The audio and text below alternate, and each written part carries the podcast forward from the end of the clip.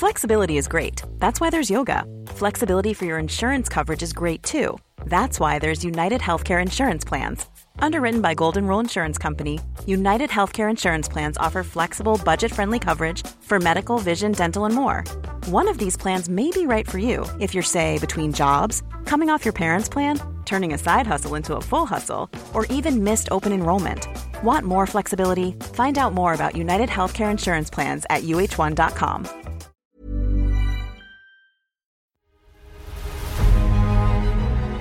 Mes chers camarades, bien le bonjour et bienvenue dans ce nouvel entretien historique en compagnie de Nicolas Delestre, spécialiste de l'histoire de l'embaumement et des techniques de préservation de la dépouille humaine. On va aujourd'hui évoquer l'histoire de l'embaumement en Europe. Car si l'une des premières choses nous venant en tête quand on évoque ce sujet, ce sont les momies égyptiennes, les techniques d'embaumement à l'européenne, ça existe aussi de l'embaumement des rois jusqu'aux avancées du 19e siècle, je vous propose de revenir sur cette histoire passionnante. Alors, bonne écoute sur Nota Bene. Ladies and gentlemen, the story you are about to hear is true.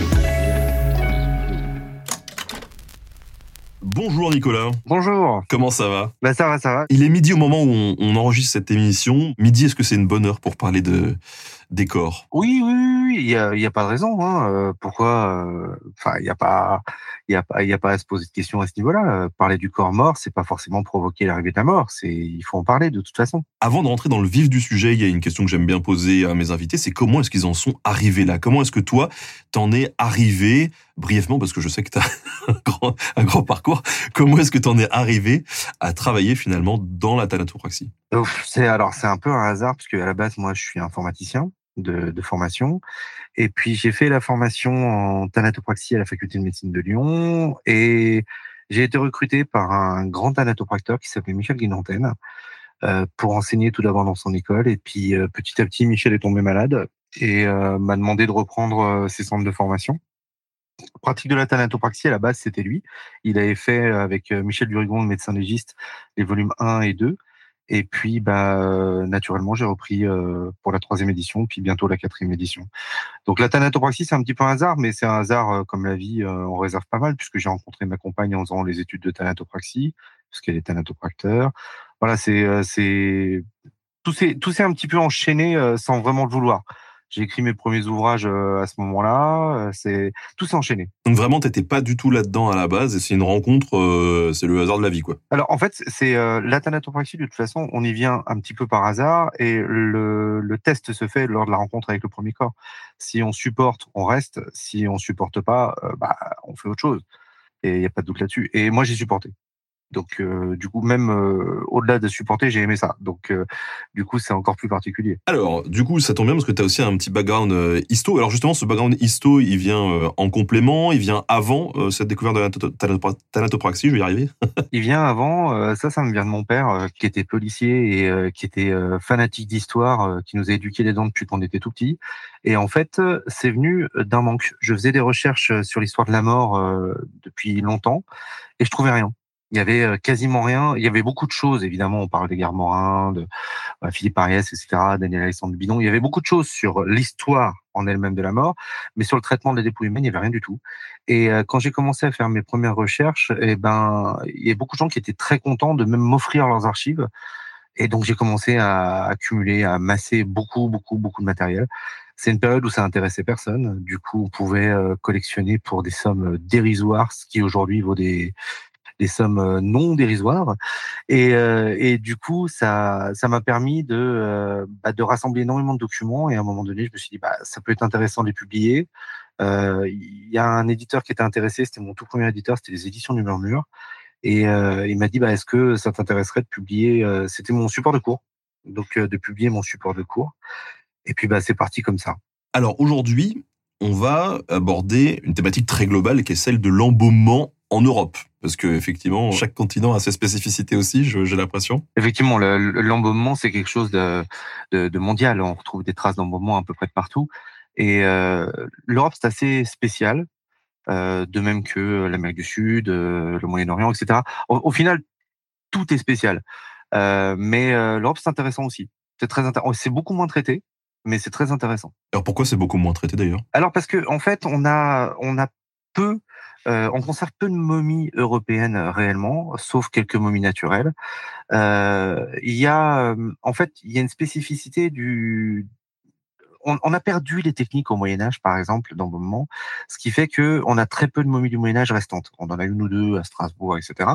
Mais euh, de momification réelle et de techniques purement françaises, on n'en a pas beaucoup. Par contre, l'histoire de l'embaumement euh, en Europe se base essentiellement en Italie.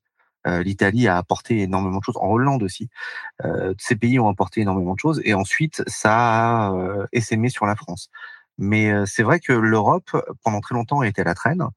Euh, par rapport aux autres pays. Hein, euh, même si on a de aujourd'hui euh, des recherches archéologiques montrent que les premières traces d'embaumement volontaire seraient portugaises. C'est extrêmement récent, hein. donc on attend de voir la réalité de la chose. Mais c'est vrai qu'on a pensé très longtemps que l'Europe était à la traîne. Alors, quand on parle d'embaumement, effectivement, donc tu as lâché le mot euh, euh, momie, mais avant ça, est-ce que tu pourrais nous définir un peu c'est quoi la notion euh, de même euh, d'embaumement? Et est-ce que le résultat c'est toujours une momie ou est-ce que ça peut être autre chose Alors, embaumement, c'est très lié au terme. Alors, le, terme embaumement apparaît. Alors, aujourd'hui, on est d'accord à peu près pour dire qu'il apparaît au XIIe siècle.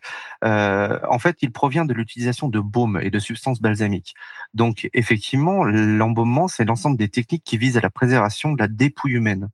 Donc, c'est forcément euh, quelque chose de volontaire et c'est distancié de la momification. La momification, c'est une préservation définitive de la dépouille humaine. L'embaumement n'est pas forcément à vocation définitive. Euh, du coup, en fait, on a cette utilisation de substances balsamiques qui fait la différence. Les substances balsamiques ne sont pas utilisées en Égypte, donc on parle pas vraiment d'embaumement en Égypte, on parle plus de momification, alors qu'en Europe, on va plus parler d'embaumement. C'est quoi le mélange balsamique? Les substances balsamiques, bah, les substances balsamiques, c'est simplement des substances qui proviennent euh, du, vin et d'alcool et qui permettent la conservation des corps. D'accord. Et quand tu dis que c'est pas définitif, c'est-à-dire que c'est ce qu'on fait aujourd'hui, ça peut être juste pour rendre présentable un, corps? Alors aujourd'hui, on fait pas ça que pour rendre présentable un corps. On fait aussi ça pour une notion d'asepsie. Et euh, en fait, on n'utilise plus de substances balsamiques, même si on utilise de l'alcool dans les fluides. Euh, effectivement, aujourd'hui, c'est pour la présentation, c'est pour aider au deuil. Euh, à l'époque, non, ce n'était pas forcément. Quand, enfin, quand on parle à l'époque, ça dépend des époques, mais ce n'était pas forcément pour euh, aider au deuil. C'était aussi pour prouver le décès de la personne. C'était aussi pour faire peur à l'ennemi. C'était. Il y avait énormément de de sujets qui menaient à l'embaumement. Mais aujourd'hui, effectivement, c'est une notion temporaire qui date, enfin qui euh, a une durée de sept jours maximum définie par la loi. Euh, donc, on est quand même très loin euh, de l'embaumement 19e siècle ou, ou avant on en est très très loin et on est encore plus loin des momies égyptiennes. Tu disais on fait la distinction quand même, mais entre les momies, euh, il y a des momies euh, réalisées par des humains et des momies dites naturelles. Est-ce que ces deux-là, on peut les caser quand même dans la catégorie embaumement ou pas du tout? Ou embaumement, ça suppose quand même un processus volontaire? Ah oui, non, non. L'embaumement, en fait, est artificiel. Il y a forcément intervention de l'homme. Donc, euh, effectivement, les momies naturelles, c'est le plus gros corpus qu'on ait aujourd'hui. Mais par contre, il n'y a pas d'intervention de l'homme, donc on ne les comme pas dans l'embaumement.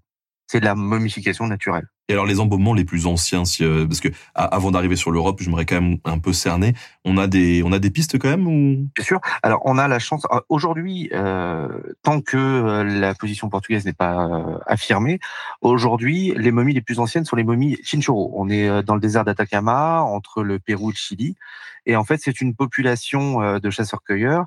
on est entre 7000 avant Jésus-Christ et 1500 avant Jésus-Christ. Et là, on a les premières momies existantes on a des momies encore aujourd'hui. Hein. Elles ont été classées au patrimoine mondial de l'UNESCO en 2021 et ce sont les plus anciennes momifications au monde. Donc aujourd'hui, c'est l'Amérique du Sud qui euh, présente ses premières momifications. Et par rapport à celles des égyptiennes, par exemple, qu'on a tout le temps en tête? Alors, pas grand-chose à voir, puisque du coup, la momification Chinchorro est une momification de principe où on retire la peau, on va la tanner, on va retirer les téguments, donc euh, les chairs, on va solidifier le squelette avec des branchages, on va modeler euh, avec euh, de la glaise ou de la terre simple, euh, donc un volume de corps et remettre la peau. Et ensuite, ces momies ainsi façonnées, qu'on appelle momies rouges, momies noires, vont, suivant ce qu'on utilise, du manganèse ou autre, vont être positionnées à l'intérieur des maisons debout. Donc, c'est pas, ça n'a pas grand chose à voir en termes de réalisation avec les momies égyptiennes. En fait, ils te retirent tout ce qu'il y a dedans et, et ils remplacent quoi. Ok. Moi, je pose des questions euh, naïves, hein. mais du coup, ça peut se rapprocher d'une pratique de la taxidermie ou pas? La taxidermie humaine, ce qu'on appelle l'anthropotaxidermie, a existé en Europe au XXe siècle et au XIXe siècle, notamment sur les, principes du Suisse Matthias Mayer. on a des exemples en France de taxidermie humaine, très bien réalisés d'ailleurs, hein. mais la taxidermie humaine ailleurs a été peu utilisée parce que c'est quand même complexe de réaliser une taxidermie, plus complexe que de réaliser un embaumement. Mmh. Donc du coup, oui, on peut rapprocher ça vaguement, en tout cas pour les chinchorros, d'une taxidermie, euh, puisqu'il y a conservation du squelette et conservation de la peau. Donc oui, euh, techniquement parlant, on est proche de la taxidermie pour les chinchorros, oui. Au niveau de l'embaumement en Europe, donc tu disais qu'on peut avoir des pistes auprès du Portugal, mais c'est pas encore vérifier Pourquoi Qu'est-ce qu'on attend? Ah, Parce que c'est une histoire très particulière en fait. Euh, au Portugal, il y, a, eu une fouille au, euh, au milieu du XXe siècle qui a été effectuée et qui a été filmée. Or, cette fouille, lors de cette fouille, on a trouvé des squelettes avec apparemment des traces de d'embaumement volontaire, de, voilà, de, préservation artificielle. Or, les squelettes en eux-mêmes ont disparu. Tout ce qui reste, c'est ce film qui a été retrouvé dans une université au Portugal et donc qui a été analysé et qui tendrait à prouver euh, justement la présence de ces traces de momification. Donc aujourd'hui, on est là-dessus. Alors malheureusement, comme je disais, les squelettes ont disparu. Donc les, les traces premières ne sont plus là. Mais le film est très précis. Donc on attend l'analyse définitive du film. Il y a euh, quelques articles qui sont sortis sur le sujet dans la presse spécialisée, mais euh, comme toujours, dans ces cas-là, faut avoir un petit peu de, de recul et attendre, euh, attendre un peu encore. On se situerait à quelle époque? On se situerait 2000 ans avant les Chinchorros, donc 9000 ans avant Jésus-Christ. Ah oui, donc il y aurait même une antériorité. Euh... Il y aurait une antériorité sur les Chinchorros. Ah oui, donc c'est, euh, ce serait quand même une grosse découverte. Ce serait une très grosse découverte, mais avec euh, bah, la découverte qui est disparue totalement. Quoi. Alors, sur l'embaumement, on travaille sur quoi d'abord comme source pour étudier cette histoire de l'embaumement? Notamment en Europe Est-ce qu'on a des écrits ou est-ce que c'est principalement des restes humains qu'on a récupérés et qu'on a analysés? Alors il y a les deux. Euh, évidemment, on travaille sur les grands historiens euh, romains avec euh, Diodore de Sicile, etc., qui, euh, ayant beaucoup voyagé, parlent énormément d'embaumement, mais se réfèrent essentiellement à l'embaumement égyptien. Mais c'est grâce à ce, ces historiens qui, et par les copistes, par les moines copistes, qu'on a les premières, les premières les premiers établissements, les premières, euh, les premières descriptions de momification égyptienne en Europe qui vont euh, donner l'envie à des chercheurs européens de, euh, de s'attaquer au sujet. Alors après, on va évidemment avoir des chercheurs comme Beaucompagno da à Bologne qui vont faire des recherches anatomiques sur la préservation des corps. on a un peu de corpus au niveau écrit, même si on n'en a pas énormément. Euh, par contre, on a effectivement des, euh, des cas pratiques, c'est-à-dire qu'on va avoir des cas avérés d'embaumement dont on a pu étudier certains corps, certaines dépouilles restants, euh, notamment pour des dépouilles dites de haut rang, des dépouilles princières, des dépouilles royales. L'embaumement, de toute façon, dans l'histoire européenne, pendant une très longue période, a été destiné aux personnes qui avaient les moyens. Euh, on n'est pas sur un embaumement euh, de, pauvres, euh, il fallait payer. C'était, ça a d'ailleurs été codifié par Péniché qui définissait de la façon égyptienne trois strates de paiement pour l'embaumement. Les produits coûtaient cher, les onguents coûtaient cher, la technique coûtait cher, et au-delà de ça, la réalisation était totalement imparfaite et ne permettait pas une réelle préservation. on a été, en fait, l'Europe a fait un bond dans le besoin d'embaumement, mais comme dans beaucoup de, cas euh, au niveau de la médecine, a fait un bond surtout au niveau des conflits internationaux. Lorsque euh, les croisades, par exemple, sont arrivées, on a pu développer, ont été développées des techniques d'embaumement un peu particulières parce qu'il fallait euh, rapatrier les corps. Or, on n'avait pas la technique pour ça, pour les conserver. Donc, il a fallu définir de nouveaux concepts d'embaumement. Donc, on a, avancé en fait par, par vague. Tout d'abord, on s'est intéressé à la momification égyptienne sans pouvoir vraiment la réaliser, même si on a quelques traces de réalisation de momies égyptiennes en Europe et notamment en France au Malartière. Euh, après, on a perdu un peu cette technique. Est arrivée euh, la technique utilisée par les croisades qu'on appelle le dilaceratio corporis ou le mostotonicus. Ensuite, en Europe, la technique s'est encore appauvrie où euh, ça a été pratiqué euh, par euh, des bouchers, par des chirurgiens barbiers, etc. Des pratiques d'embaumement qui étaient totalement imparfaites et qui ne marchaient pas forcément. Et d'ailleurs, la preuve, on a très peu de, de restes préservés de cette époque. Et puis, la grande avancée est venue par la médecine Alors, on pourrait parler de Vézal euh, et, euh, et, de la découverte de la circulation du sang avec William Harvey, qui vont faire développer les techniques d'embaumement. Mais c'est vrai que l'embaumement européen s'est développé par Strat. On va revenir un petit peu sur toute cette histoire hein, au cours de ce live, mais du coup, durant l'Antiquité, alors tu, tu nous parlais de cette potentielle découverte euh, au Portugal, mais du coup, les plus vieilles traces qu'on ait en Europe, hors cette potentielle découverte, ça remonte à quand? C'est l'Antiquité, c'est eh ben, c'est le XIIe siècle avant Jésus-Christ. Ça va être dans le nord-ouest de l'Écosse. C'est la, enfin, c'est l'ensemble des momies de Claude Allan. C'est ce qu'on appelle les momies Frankenstein. Est-ce que vous voulez entendre parler des momies Frankenstein? Mais oui, oui, tonton Nicolas. Voilà. Alors, les momies Frankenstein, c'est des momies très particulières parce que c'est un ensemble de momies qui ont été découvertes dans les années 60, qui, enfin, de momies, de squelettes avec des traces de momification découvertes dans les années 60, mais qui ont beaucoup étonné les chercheurs pour une raison très simple, c'est que c'était des squelettes remodelés. C'est-à-dire qu'on avait un ensemble d'individus de sexe et d'âge différents, dont le squelette avait été divisé pour reformer une personne. Et donc la momification était avérée puisque euh, cette momification a été effectuée par les tourbières, qui est un milieu acide euh, donc euh, du nord de l'Europe et qu'on trouve assez fréquemment en Écosse. Et du coup, on a tout de suite appelé ces momies des momies Frankenstein. Alors deux théories ont été avancées. La première théorie, c'était faire peur à l'ennemi. Donc la récupération, en fait, la capture de prisonniers de haut rang d'une tribu euh, différente et le fait de les avoir tués et remodelés euh, de cette façon-là pour humilier euh, la tribu adverse et empêcher qu'elle revienne et voilà.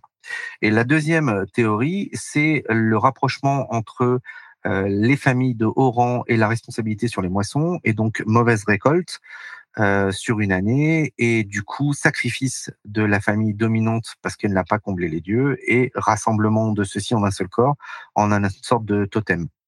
Voilà. Ce sont les deux euh, théories en cours. Ces squelettes à traces de momification, par contre, on les a encore. Donc ça, cela, c'est pas mal. Et donc, ce sont les plus anciennes euh, traces de momification européennes. Aujourd'hui. On parle toujours de aujourd'hui parce qu'on ne sait pas ce que nous réserve demain. Ça se trouve plein de choses super. Eh ben, j'aurais flippé de la météo, moi, si j'étais.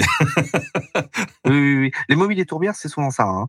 On a, il, rajoute une troisième théorie avec la discussion. Euh, en fait, il faut voir ce qu'est une tourbière. Une tourbière, c'est un milieu qui est très particulier parce que, du coup, c'est un milieu qui ressemble. Euh, on est dans le Seigneur des Anneaux purement et simplement. Lorsque euh, il marche au milieu euh, de l'ancien champ de bataille et puis qu'il y a des espèces de petites flaques avec les corps qui remontent. Les tourbières, ça ressemble parfaitement à ça. Vous rajoutez de la brume avec, on est dans les tourbières. Et euh, du coup, historiquement parlant, on a toujours associé cet endroit à une sorte de porte vers l'au-delà. Donc on sacrifiait des gens pour aller discuter avec les dieux, pour essayer de, euh, de, enfin de, de plaider la cause des vivants auprès des dieux. Alors on a cette théorie qui s'affirme de plus en plus, le fait d'aller euh, discuter avec les dieux, pour une raison très simple, c'est que les gens qui ont été sacrifiés aux tourbières n'étaient pas forcément des gens du cru. On allait chercher des gens qui habitaient plus loin et qui parlaient plusieurs langues. Donc, euh, du coup, de plus en plus, on se tourne vers cette possibilité d'un problème, d'un trouble social, alors dû à euh, une famine, plein de choses et du fait qu'on mandate quelqu'un pour aller en discuter avec les dieux et du coup on le, ben, on le sacrifie dans les tourbières. Or les tourbières ont une particularité, c'est qu'elles conservent les corps de façon parfaite, à une exception, une seule exception. Il n'y a plus d'os. Les corps des tourbières n'ont plus un os. Pour une raison très simple, c'est un milieu acide. Donc la première chose qui disparaît, c'est le calcaire et le calcium. Donc vous avez une préservation parfaite des corps qu'on peut autopsier, donc on peut analyser le bol alimentaire sans aucun problème. Par contre, euh, bah, c'est des sacs à main. Il n'y a plus, euh, y a plus de, il y a plus rien à l'intérieur. Alors, ils sont quand même euh, pétrifiés solides ou c'est mou? Ah non, non, c'est tout mou. C'est des corps. En fait, il faut imaginer un corps sans aucun os. Comme dans Harry Potter quand il se. C'est exactement le même concept. Ok. C'est des pleurs qui sont aplatis, mais par contre, on peut vraiment autopsier. Hein. On a pu déterminer les bols alimentaires, les, les provenances des coiffures, les dents, etc. Tout est parfaitement préservé en termes de téguments, mais par contre, les os, tous disparus. Ah, c'est incroyable ça. Et on a encore plus quand même de plus de 5000 corps des momies des tourbières. Ah oui Oui, c'est tout le nord de l'Europe, jusqu'à une armée complète en Allemagne qui a été sacrifiée comme ça. Et combien d'individus? Euh, En Allemagne, l'armée, c'est 95 personnes, si je dis pas de bêtises, plus des animaux qui ont été retrouvés tous ensemble. Et les corps des tourbières, on en trouve euh, toutes les semaines, hein, puisque du coup, la tourbe est un minerai dont on sert pour se chauffer euh, dans le nord de l'Europe. Et la récolte de la tourbe se fait à la machine, et donc on perd énormément de ces corps des tourbières à cause des machines, mais on en retrouve souvent. Et systématiquement, l'état des corps fait qu'on appelle la police parce que euh, ils sont parfaitement conservés. Si, si tu es néophyte, tu peux, tu peux t'imaginer qu'il est mort il y a pas longtemps, quoi. Ils ont donné un, un truc qui est, qui est, parfaitement improbable, c'est que on a retrouvé euh, un, un, corps de momie des tourbières punk. C'est celui qu'on appelle le punk. En fait, il a une crête, une crête façon iroquoise. Sauf que l'intérêt de cette crête, c'est qu'il utilisait pour se faire des produits, donc une résine qui ne venait pas d'Écosse. Donc il importait, il faisait importer d'Espagne cette résine pour se faire sa crête. Donc ça a pu prouver les interactions commerciales entre l'Espagne, l'Écosse et l'Irlande. Et sa crête est restée. Oui, sa crête est restée. Et alors, du coup, durant l'Antiquité, alors tu nous parlais par exemple de Diodore qui témoignait de techniques d'embaumement, etc. On n'a pas essayé de les, de les importer justement d'Égypte si certains ont été témoins de ce qui se pratiquait là-bas Pourquoi on l'a pas ramené? Plusieurs raisons à ça. Déjà, la technique égyptienne était pratiquée par des prêtres. En plus, les produits coûtaient extrêmement cher et étaient forcément extrêmement complexes à obtenir. Euh, les techniques étaient secrètes. On a des traces en Europe de momification égyptienne, d'ailleurs très avancée.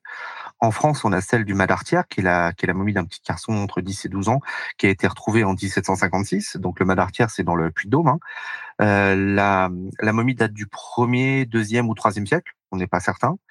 Euh, mais c'est une momification euh, égyptienne avancée. On a aussi autour de Rome la momie de la Grotta Rossa. Alors on a fait le, rapprochement, le rapprochement entre la présence de ces momies et l'arrivée de certaines légions qui avaient passé du temps en Égypte. Donc le rapprochement a été fait, mais il est douteux de se dire que ces légions trimbalaient avec elles des prêtres capables d'assumer le culte d'Isis et surtout de réaliser des, des, momifications aussi avancées que celles qui ont été faites. La momie du Malartière, le, jeune homme du Malartière, est toujours en France. Elle est actuellement au musée de l'homme et elle est en très très bon état. Quand on parle un embaumement, euh, c'est vrai qu'on pense pas euh, tout de suite à forcément à l'antiquité européenne en tout cas. Quand on pense à l'Europe et qu'on colle le mot embaumement, tout de suite on pense au, au roi en fait. Est-ce que tu peux nous expliquer un petit peu en quoi consistait cet embaumement médiéval des rois justement? Tu nous parlais tout à l'heure de, cette fameuse technique, le dilaceratio, ça, corporis? Le dilaceratio corporis ou ou Mestotonicus. Alors c'est une technique en fait qui s'est développée lors des croisades, lorsque, pour une raison très simple, euh, vous prenez des chevaliers européens, vous les emmenez dans une terre très très très lointaine, ils sont tués là-bas. Ok, jusqu'ici pas trop de problèmes. Sauf que euh, lors de ces périodes, pour pouvoir permettre à la descendance de prendre la suite, il fallait prouver que la personne était décédée. Donc du coup, on a eu un gros problème sur le fait de ramener les corps, parce que ramener les corps euh, bah, ils étaient forcément entièrement décomposés. Donc on développe une technique qui est venue, en fait, pourquoi on appelle ça le, le fait germain? Parce que ça vient des chevaliers teutoniques. Et en fait, cette technique euh, est très simple. Euh, il s'agit tout d'abord de retirer le cœur pour le conserver d'un côté. On fait bouillir justement dans des substances balsamiques, du vin, des épices, euh, euh, le reste de la dépouille. On fait un premier enterrement sur place et on récupère les os, les entrailles donc et le cœur qu'on ramène en Europe. Ça va permettre énormément de choses. Ça va permettre d'honorer plusieurs lieux, déjà, puisqu'on va pas enterrer au même endroit, en fait, les différentes parties du corps. Ça va permettre, sur les gisants, de définir ce qui se trouve dans la tombe. Si vous avez un gisant, par exemple, avec la main qui présente un petit cœur, ça signifie que dans cette tombe-là, il y a que le cœur. S'il y a un petit sac sur sa main, ça signifie que c'est une tombe d'entrailles. Euh, en fait, vous avez toute une, euh, une recherche artistique qui permet de définir ce qu'il y a dans les tombes. Et vous avez énormément de personnes qui vont subir ce dilacératio corporis. On, estime aujourd'hui, enfin, on ne sait pas qui a été le premier à subir ce dilacératio. Tout ce qu'on sait, c'est que le premier, euh, la première, euh, on va dire, description d'un dilacératio, eh ben, en fait, elle vient des Alpes. Elle vient de Charles de Le Chauve. Donc, en 877, il décède à Arvieux, dans les Alpes et il va subir en fait euh, le dilaceratio corporis qui à l'époque on appelle le corpus morregio coratum et euh, du coup il va subir ce fait pour être euh, ramené. Et on va développer autour de cette pompe funèbre de ce cortège funéraire un concept d'effigie. Donc le fait de représenter la personne pour pouvoir prouver que c'est bien elle derrière et euh, ça va devenir récurrent, c'est-à-dire que les effigies vont continuer à être faites. En France, on n'a plus trace de ces effigies parce que elles ont été éliminées à la Révolution française. Par contre, on en retrouve aujourd'hui à l'abbaye de Westminster à Londres un bon paquet. Et du coup, là, on a la première trace officielle de dilacératio. Mais beaucoup, beaucoup, beaucoup de monde va subir le dilacératio. Euh, un des plus connus, c'est Frédéric Barberousse, hein, qui, euh, qui décède en Anatolie et euh, noyé à cause du poids de son armure, à qui on va faire subir le dilacératio. ça va, ça va vraiment être une technique qui va se développer et devenir importante jusqu'à ce que l'Église s'y intéresse et se dise, eh ben, c'est pas, ça, ça va pas euh, du coup, Boniface VIII va créer en fait euh, la Detestandae euh, Ferratatis, la bulle d'exception en 1299, le 27 septembre, et en fait, il va dire ça ne me convient pas et on va interdire le dilaceratio corporis, sauf en cas d'exemption. Donc, on pouvait acheter ces exemptions et le dilaceratio corporis va devenir une, une référence des familles capétiennes. Donc, le dernier à le subir officiellement, après on ne sait jamais, hein, il peut y en avoir euh, qui vont subir encore, hein, ça peut être euh, très funky comme technique, euh, bah, ça va être Louis XVIII qui va qui va subir donc en 1824 ce dilacératio corporis. Ah, donc c'est très tardif. Oui. Oui, Bah, c'est un privilège capétien. Mais l'interdiction de, de, Boniface VIII va être levée en fait par Benoît XI, mais ça restera quand même assez ancré et plus grand monde ne va pratiquer le dilacératio. Il faut dire qu'il n'y aura plus vraiment besoin parce que les techniques d'embaumement évoluant, on va pouvoir conserver le corps en l'état. On va en parler, mais du coup, le, le dilacératio, il était pratiqué par qui? Tu nous parlais tout à l'heure de l'Égypte et des prêtres. Qui va s'en charger là? Alors là, par contre, on est sur tout le monde. Hein. On est sur les chirurgiens barbiers, les bouchers. Euh, on est pour tous ceux qui savent manier un couteau. Euh, du coup, il n'y a pas de, de, codification sur qui va pratiquer le dilacératio. Là, essentiellement des chirurgiens, des barbiers et des bouchers. Mais en même temps, si on a personne, euh, on le fait pratiquer par qui on a sur place. Hein. enfin moi, du coup, j'ai des images euh, qui me viennent en tête où je me dis, euh, après une grosse baston et beaucoup de pertes dans son camp, c'est un peu l'usine qui se monte à côté du champ de bataille avec, hop, on fait bouillir les trucs. On... Ouais, mais on ramène pas tout le monde. On ramène pas tout le monde. Euh, on a des représentations, des dessins en fait de dilacératio corporis, notamment euh, vis-à-vis de Saint-Louis, puisque Saint-Louis a subi le dilacératio. On a des représentations. On va, on va réserver le dilacératio quand même à une certaine élite. Euh, c'est pas le soldat moyen qui va subir le dilacératio, ça c'est sûr et certain. Non, non, bien sûr. Donc non, c'est pas vraiment l'usine, parce que bah, c'est le soldat moyen qui meurt. le, la tête meurt rarement quand même. Du coup, quand tu disais qu'il y avait beaucoup de personnes qui l'ont subi, on a un, on a un ordre, on a une échelle? On n'a pas d'échelle parce que déjà on n'a pas tous les corps. en fait, cette, on dit qu'il y en a beaucoup pour une raison très simple, c'est que on a beaucoup d'emplacements de tombes de cœur, de tombes d'entrailles, de tombes d'ossements donc on sait que ces personnes ont forcément subi le dilacératio, mais euh, on, le voit par exemple euh, dernièrement à Rennes avec euh, Louise de Kengo, lorsqu'elle a été retrouvée, elle est enterrée avec le cœur de son mari et lui était enterré avec le cœur de Louise. Donc du coup, en fait, le dilacératio, c'est quelque chose, on sait qui a été beaucoup pratiqué, mais on n'a pas de, quantité de corps qui, l'ont subi. Hein. On peut pas le savoir. C'est comme si aujourd'hui on vous demandait combien de, de personnes ont subi un embaumement classique, on ne pourrait pas le savoir. Au niveau de Boniface, s'il a interdit la pratique, c'était purement pour des considérations euh, religieuses ou il y avait peut-être d'autres raisons qui l'ont poussé à, interdire ça? Alors, Il y a toujours beaucoup de raisons. Hein. Il y a sûrement euh, quelques quelques raisons euh, philosophiques là-dessous, mais aussi une raison assez simple qui est celle de de l'argent. De, l'argent. On l'Église ne touchait rien sur le dilacératio corporis et du coup, ça développait énormément de, de pèlerinages sur lesquels elle ne touchait rien. Elle a souhaité remettre un peu de d'ordre dans tout ça, simplement. Effectivement, c'est souvent une raison pécuniaire.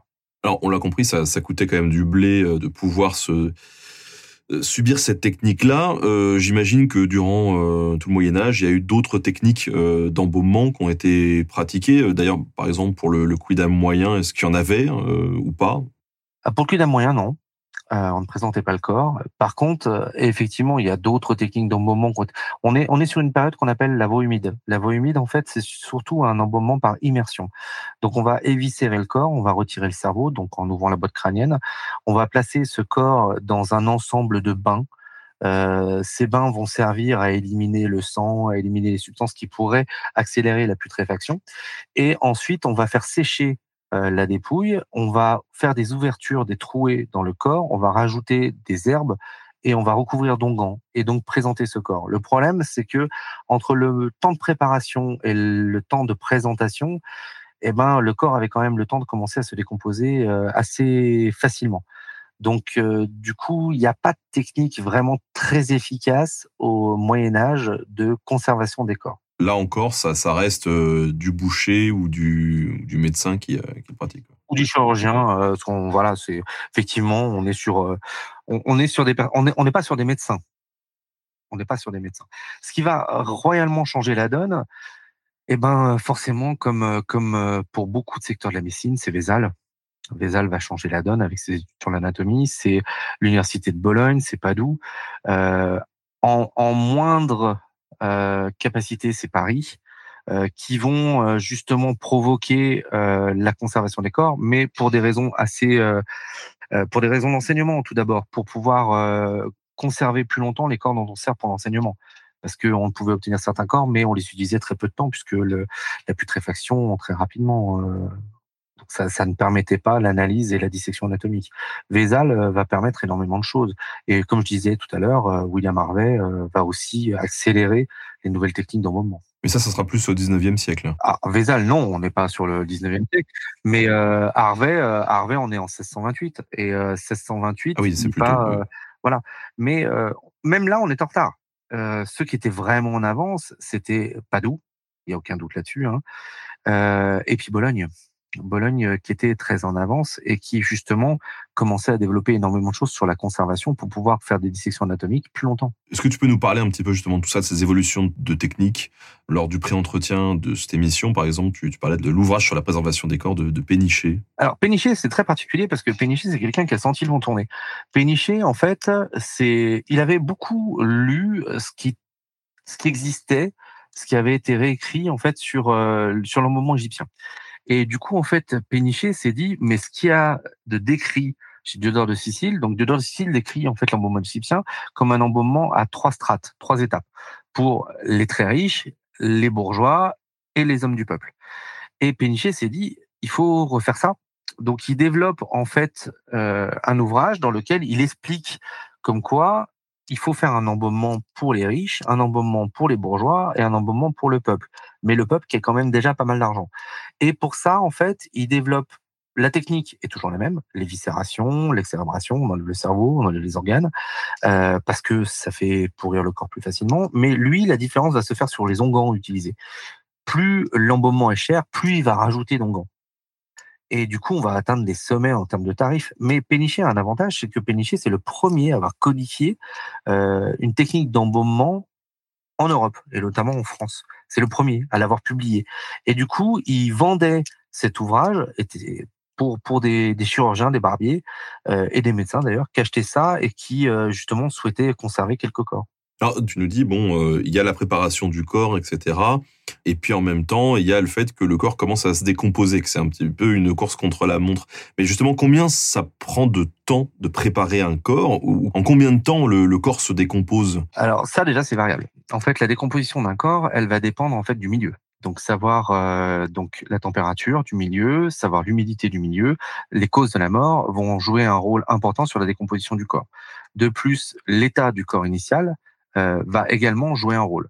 Si vous avez une personne euh, qui décède en plein été en situation avec une hygrométrie importante à l'extérieur, la décomposition va être plus rapide. Voilà, ça déjà, c'est la base. Euh, après, la décomposition, il faut savoir où elle commence dans l'organisme. Elle commence euh, donc à ce qu'on appelle la tâche verte abdominale, donc le sécom, donc la fosse iliaque droite. C'est là que va commencer la décomposition, donc au niveau des intestins. Cette décomposition, elle est complexe à arrêter, et c'est pour ça qu'au Moyen Âge, par l'observation, on se dit que si on retire tout ce qui est à l'intérieur, on va bloquer la décomposition. C'est vrai, on peut en partie bloquer cette décomposition un laps de temps précis par cette technique, mais cette technique ne fonctionne pas pour la face, par exemple. Donc, ce qui va être important, justement, pour la reconnaissance du corps et autres, donc la face va pourrir assez rapidement. Donc, on ne rentre pas dans ce qui va présenter un gros intérêt la, préservation du corps est pas très intéressante si vous avez le corps qui est relativement conservé et la tête qui a pourri d'un seul coup. Euh, de plus, si vous ne faites pas les choses correctement, le corps va commencer à gonfler. Euh, donc c'est la décomposition va faire gonfler le corps hein, simplement, et du coup ça va euh, rendre la présentation extrêmement difficile. En termes de temps, eh ben là pareil c'est difficile à exprimer si on n'a pas de données de température et, et d'hydrométrie, mais en moyenne, la décomposition commence très rapidement. Hein.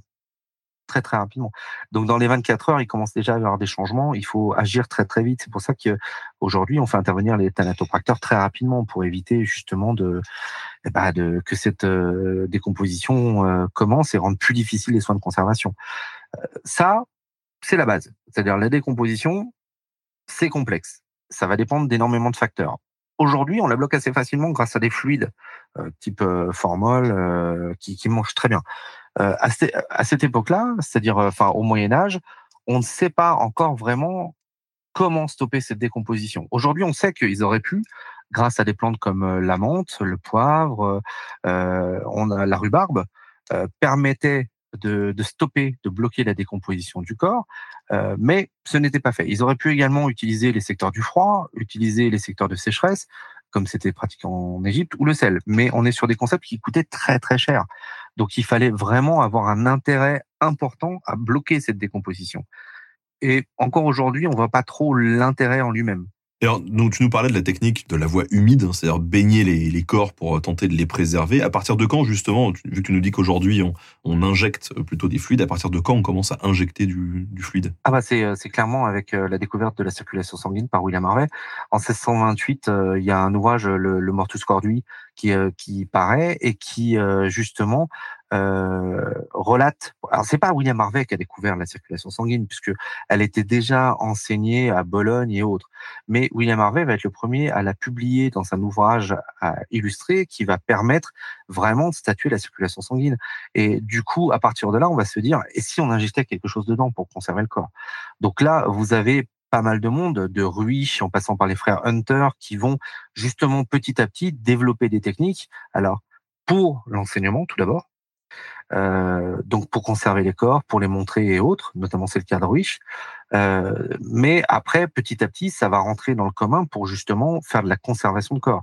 Alors, ça va pas être une fracture unique, c'est-à-dire qu'il ne va pas y avoir un passage direct de la voie humide à la voie sèche. Euh, ça va se faire sur la longueur. Les dernières fois qui ont été utilisées des techniques par inversion, on est à la moitié du 19e siècle. Enfin, en tout cas, de ce qu'on sait aujourd'hui des techniques par immersion utilisées, on en a une qui a été pratiquée à la moitié du 19e. Euh, les premières utilisations de la voie sèche, donc par injection, on, on peut parler d'à partir de la moitié du, euh, du 18e.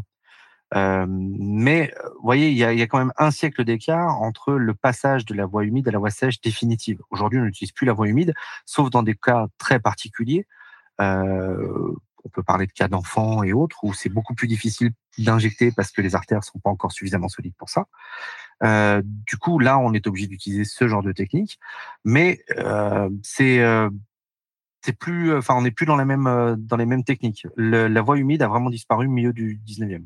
Ah, tu parlais des frères Hunter, justement. Qu'est-ce qu'ils ont fait exactement Alors, les frères Hunter, en fait, euh, ils, ont, ils ont développé une technique d'embaumement qui était très particulière, euh, donc, enfin, très particulière. Ils utilisaient, euh, donc, alors, ce qu'on a appelé du baume de tolu, le baume de tolu, le c'est une plante. Ils utilisaient aussi énormément de d'alcool et de solvants différents. Ils utilisaient aussi l'arsenic et ils ont développé les premières techniques justement pour euh, pour conserver les corps.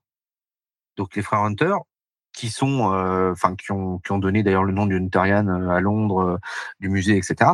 sont des sont des frères qui ont beaucoup travaillé sur la chirurgie et beaucoup travaillé sur sur la préservation des corps. Après, on rentrera pas dans le débat frère Hunter tueur en série parce que du coup ça c'est pas prouvé. Euh, on va, voilà, c'est euh, évidemment, on peut critiquer. il y a une légende noire. Bah, il y a la légende noire de l'ouvrage euh, sur les femmes enceintes, évidemment, qui est, qui est relativement improbable. Mais après, cette légende noire, elle n'est pas prouvée. D'accord. On, on l'abordera pas, mais je pense qu'il y a plein de gens du coup dans le dans le chat qui vont aller googler ça. la légende noire des frères Hunter, ça c'est quelque chose. En, fait, bah, je peux l'expliquer en deux mots. Hein, si euh, euh, il existe un ouvrage en fait euh, descriptif de l'anatomie de la femme et notamment de la femme enceinte qui présente énormément de cas différents dessinés.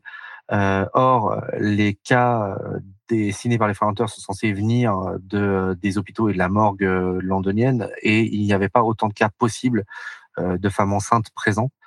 Euh, donc il y a une légende noire qui dit que les frères Hunter euh, auraient soit payé, soit euh, éliminé quelques personnes. Mais on est sur une légende, c'est voilà, c'est de la légende urbaine. Rien n'a été prouvé. Alors, tu nous disais quand on a préparé cette émission que le véritable boom de l'embaumement, c'est surtout à partir du 19e siècle qu'il a eu.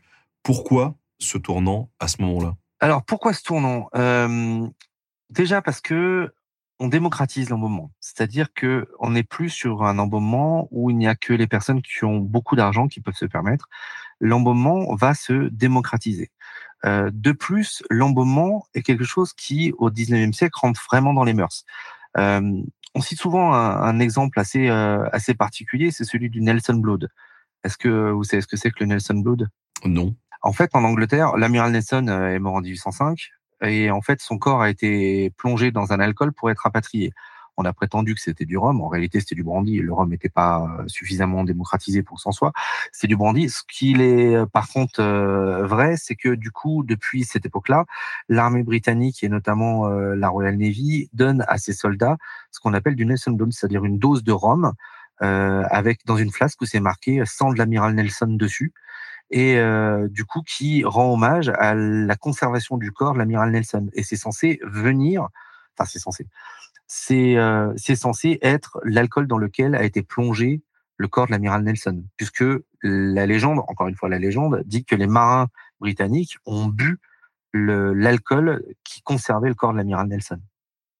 Ça, euh, c'est c'est assez régulier. Mais des, euh, des, des, marins comme ça qui boivent de l'alcool dans lequel sont conservés les corps, il y a d'autres exemples. Il y a d'autres exemples. Même en France, il y a d'autres exemples. Euh, c'est euh, c'est assez particulier euh, de, de voir. alors, je ne citerai pas le nom du bateau parce que ça va en inspirer certains, mais au, au cours du début du XXe siècle, un navire français revenant euh, d'Afrique a, coulé au large de la Bretagne et euh, on n'en entend plus parler. Ok? Et euh, en fait, 30 ans plus tard, donc à la, fin des années 40, des personnes, on va, dire des, des, personnes qui, qui font en avance le film Un sage en hiver, s'amusent beaucoup dans un petit port breton et arrivant sur la plage, découvrent une barrique et ils, ouvrent la barrique parce qu'il y avait le bouchon comme dans les films. Hein. Ils ouvrent la barrique et ils trouvent que l'alcool qui est dedans, il est vraiment très très bon quoi. Et ils décident donc de ramener la barrique, de la planquer, sauf que il y a une montée, la barrique lâche, elle s'éclate et dedans, bah il y a le corps d'un pygmée en fait qui est noyé dans l'alcool. Parce que ramener les corps dans l'alcool, c'est une technique qui a été qui a, qui a, prouvé son efficacité et qui a beaucoup servi. Et en l'occurrence, là, il a été prouvé que la barrique avait remonté du naufrage de ce navire 30 à 40 ans plus tôt. Donc l'alcool, évidemment, devait être de très bonne qualité, mais avait un petit goût. Euh, donc euh, voilà, c'est euh, il ne faut pas. Voilà, on fout des grenouilles dedans, alors pourquoi pas Jean-Michel? Voilà. Pourquoi pas Mais effectivement, mais l'embaumement donc au 19e siècle commence à avoir un véritable boom. donc comme je le dis, les techniques se démocratisent. Là, la démocratisation des techniques vient de l'Italie. Euh, vient notamment d'un chercheur italien qui s'appelle Giuseppe Tranchina, qui développe une technique à moindre coût arsenic et euh, du coup qui est extrêmement efficace, mais qui est malheureusement dangereuse pour l'opérateur et autres, et qui va être interdite un peu plus tard, mais qui va démocratiser l'embaumement parce qu'elle ne coûte presque rien et surtout Tranquina va la publier pour que tout le monde puisse l'utiliser. Donc elle arrive en France, elle est repérée par euh, quelqu'un qui s'appelle Jean-Nicolas Ganal, qui va en faire la publicité, qui va la déposer et qui va commencer à travailler dessus. On a euh, vraiment une volonté de conserver les corps. Pourquoi? Parce que conserver les corps, ça permet d'avoir des rites funéraires qui sont plus longs, ça permet de rassembler du monde. Et il faut pas oublier que le 19e siècle, on est quand même sur le haut de la vague de la funéraille dite collective. C'est-à-dire que lorsque quelqu'un vient à décéder, tout le village vient rendre visite à la personne décédée. Le maire vient, tout le monde. On est vraiment sur des moments où euh, ben, le corps, finalement, appartient à la famille, mais appartient aussi à la collectivité. Donc, du coup, on va vouloir faire euh, un, usage funéraire important. On va tendre des, des, tentures sur les habitations avec les monogrammes de la personne, on va ou de la famille. On va développer les souvenirs funéraires donc avec les cadres de cheveux. Après, il y aura l'apparition des photographies post-mortem. Euh, on va avoir énormément de choses qui vont apparaître et du coup, l'embaumement est nécessaire, la préservation des corps est nécessaire parce que justement, elle permet l'allongement de ces rites funéraires. Donc là, on va vraiment avoir un boom. Euh, c'est vraiment euh, historiquement là où tout est possible. Énormément de techniques d'embaumement différentes apparaissent. On va passer euh, de, bah, comme on disait tout à l'heure, l'anthropotaxidermie, donc la taxidermie humaine, à l'anthropoplastie galvanique de Vario, donc le fait de de faire du plaquage métallique sur des corps morts pour créer des urnes funéraires ou des statues directement à partir du corps mort. On va avoir des embaumements par tout et n'importe quoi on va vraiment tout tout va se développer et euh, beaucoup de choses vont fonctionner, euh, mais au final tout va se jouer sur la technique la plus simple et sur le produit, le fluide d'embaumement. Euh, le fluide d'embaumement jusqu'à 1843-1846 va être essentiellement composé d'arsenic parce que ça marche très très bien. L'arsenic ça conserve parfaitement bien les corps. Et du coup, personne ne se pose de questions. Sauf que en 1840, une grande affaire criminelle euh, va faire qu'on va commencer à se poser des questions sur le dosage d'arsenic dans les corps pour savoir s'il provient de l'embaumement ou s'il provient d'un empoisonnement. Parce que l'arsenic, faut pas oublier quand même que c'est la poudre de succession, c'est quand même quelque chose qui est très facile à utiliser et c'est assez radical. Euh, du coup, on va petit à petit utiliser autre chose comme fluide. Donc, on va développer donc l'albumine pour Ganal et pour euh, Suquet, donc un autre grand chercheur, on va développer le fluorure de zinc, euh, qui vont être des des molécules principales qui vont être très efficaces, mais qui vont trouver leur intérêt majeur lorsque un Polonais, Zygmunt Laskowski, va introduire dans les fluides de conservation de la glycérine. Donc, on va arriver là à stabiliser la, recette principale d'un fluide de conservation qui n'a pas changé jusqu'à aujourd'hui. C'est-à-dire qu'on va utiliser dans un fluide de conservation de l'eau, de l'alcool, une molécule active et un corps gras. Voilà, les quatre. Vous rajoutez euh, après votre poudre de l'impéraparapapa, hein, du colorant, euh, un petit goût de citron, euh, ce que vous voulez. Mais la base, c'est ça. Avec ça, ça fonctionne. Et c'est toujours la même. Donc à partir de là, on bouge plus. Et ça, c'est vraiment quelque chose qui va être mis en place par Suquet, Jean-Pierre Suquet, et qui va développer euh, des, des embaumements qui sont vraiment de, de première qualité. Euh, ça, ça va durer alors, euh, non, mais je, vais peut-être un peu vite. Euh, je te laisse poser des questions, vas-y. Alors, tu parlais de l'arsenic et tu nous as dit euh, que bon, c'était un peu compliqué dans des affaires criminelles. Il y a une affaire en particulier qui a fait réagir un petit peu les, les, pouvoirs et qui leur a dit bon, là, on peut plus se permettre de continuer avec l'arsenic? C'est purement pour des raisons d'enquête? Alors, c'est l'affaire Lafargue.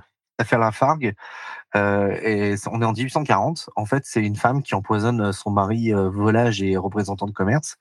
Et euh, le problème de l'affaire Lafargue, c'est que pour déterminer le dosage arsenic dans un corps, on utilise ce qu'on appelle la machine de marche.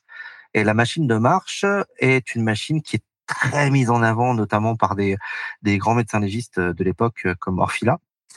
Et cette machine de marche va être complètement discréditée lors du procès puisque du coup, on n'arrive pas à prouver que l'arsenic présent dans le corps euh, vient de l'empoisonnement, alors qu'il peut venir de l'embaumement du corps. On n'arrive pas à prouver ça.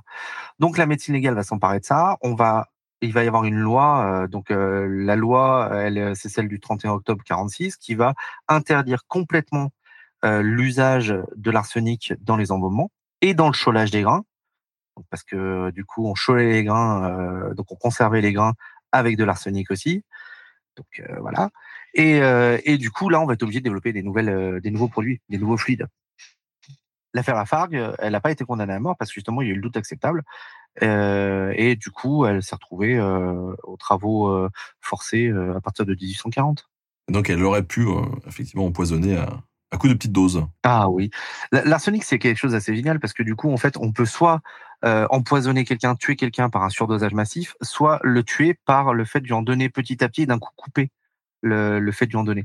Donc euh, le, manque aussi tue avec l'arsenic.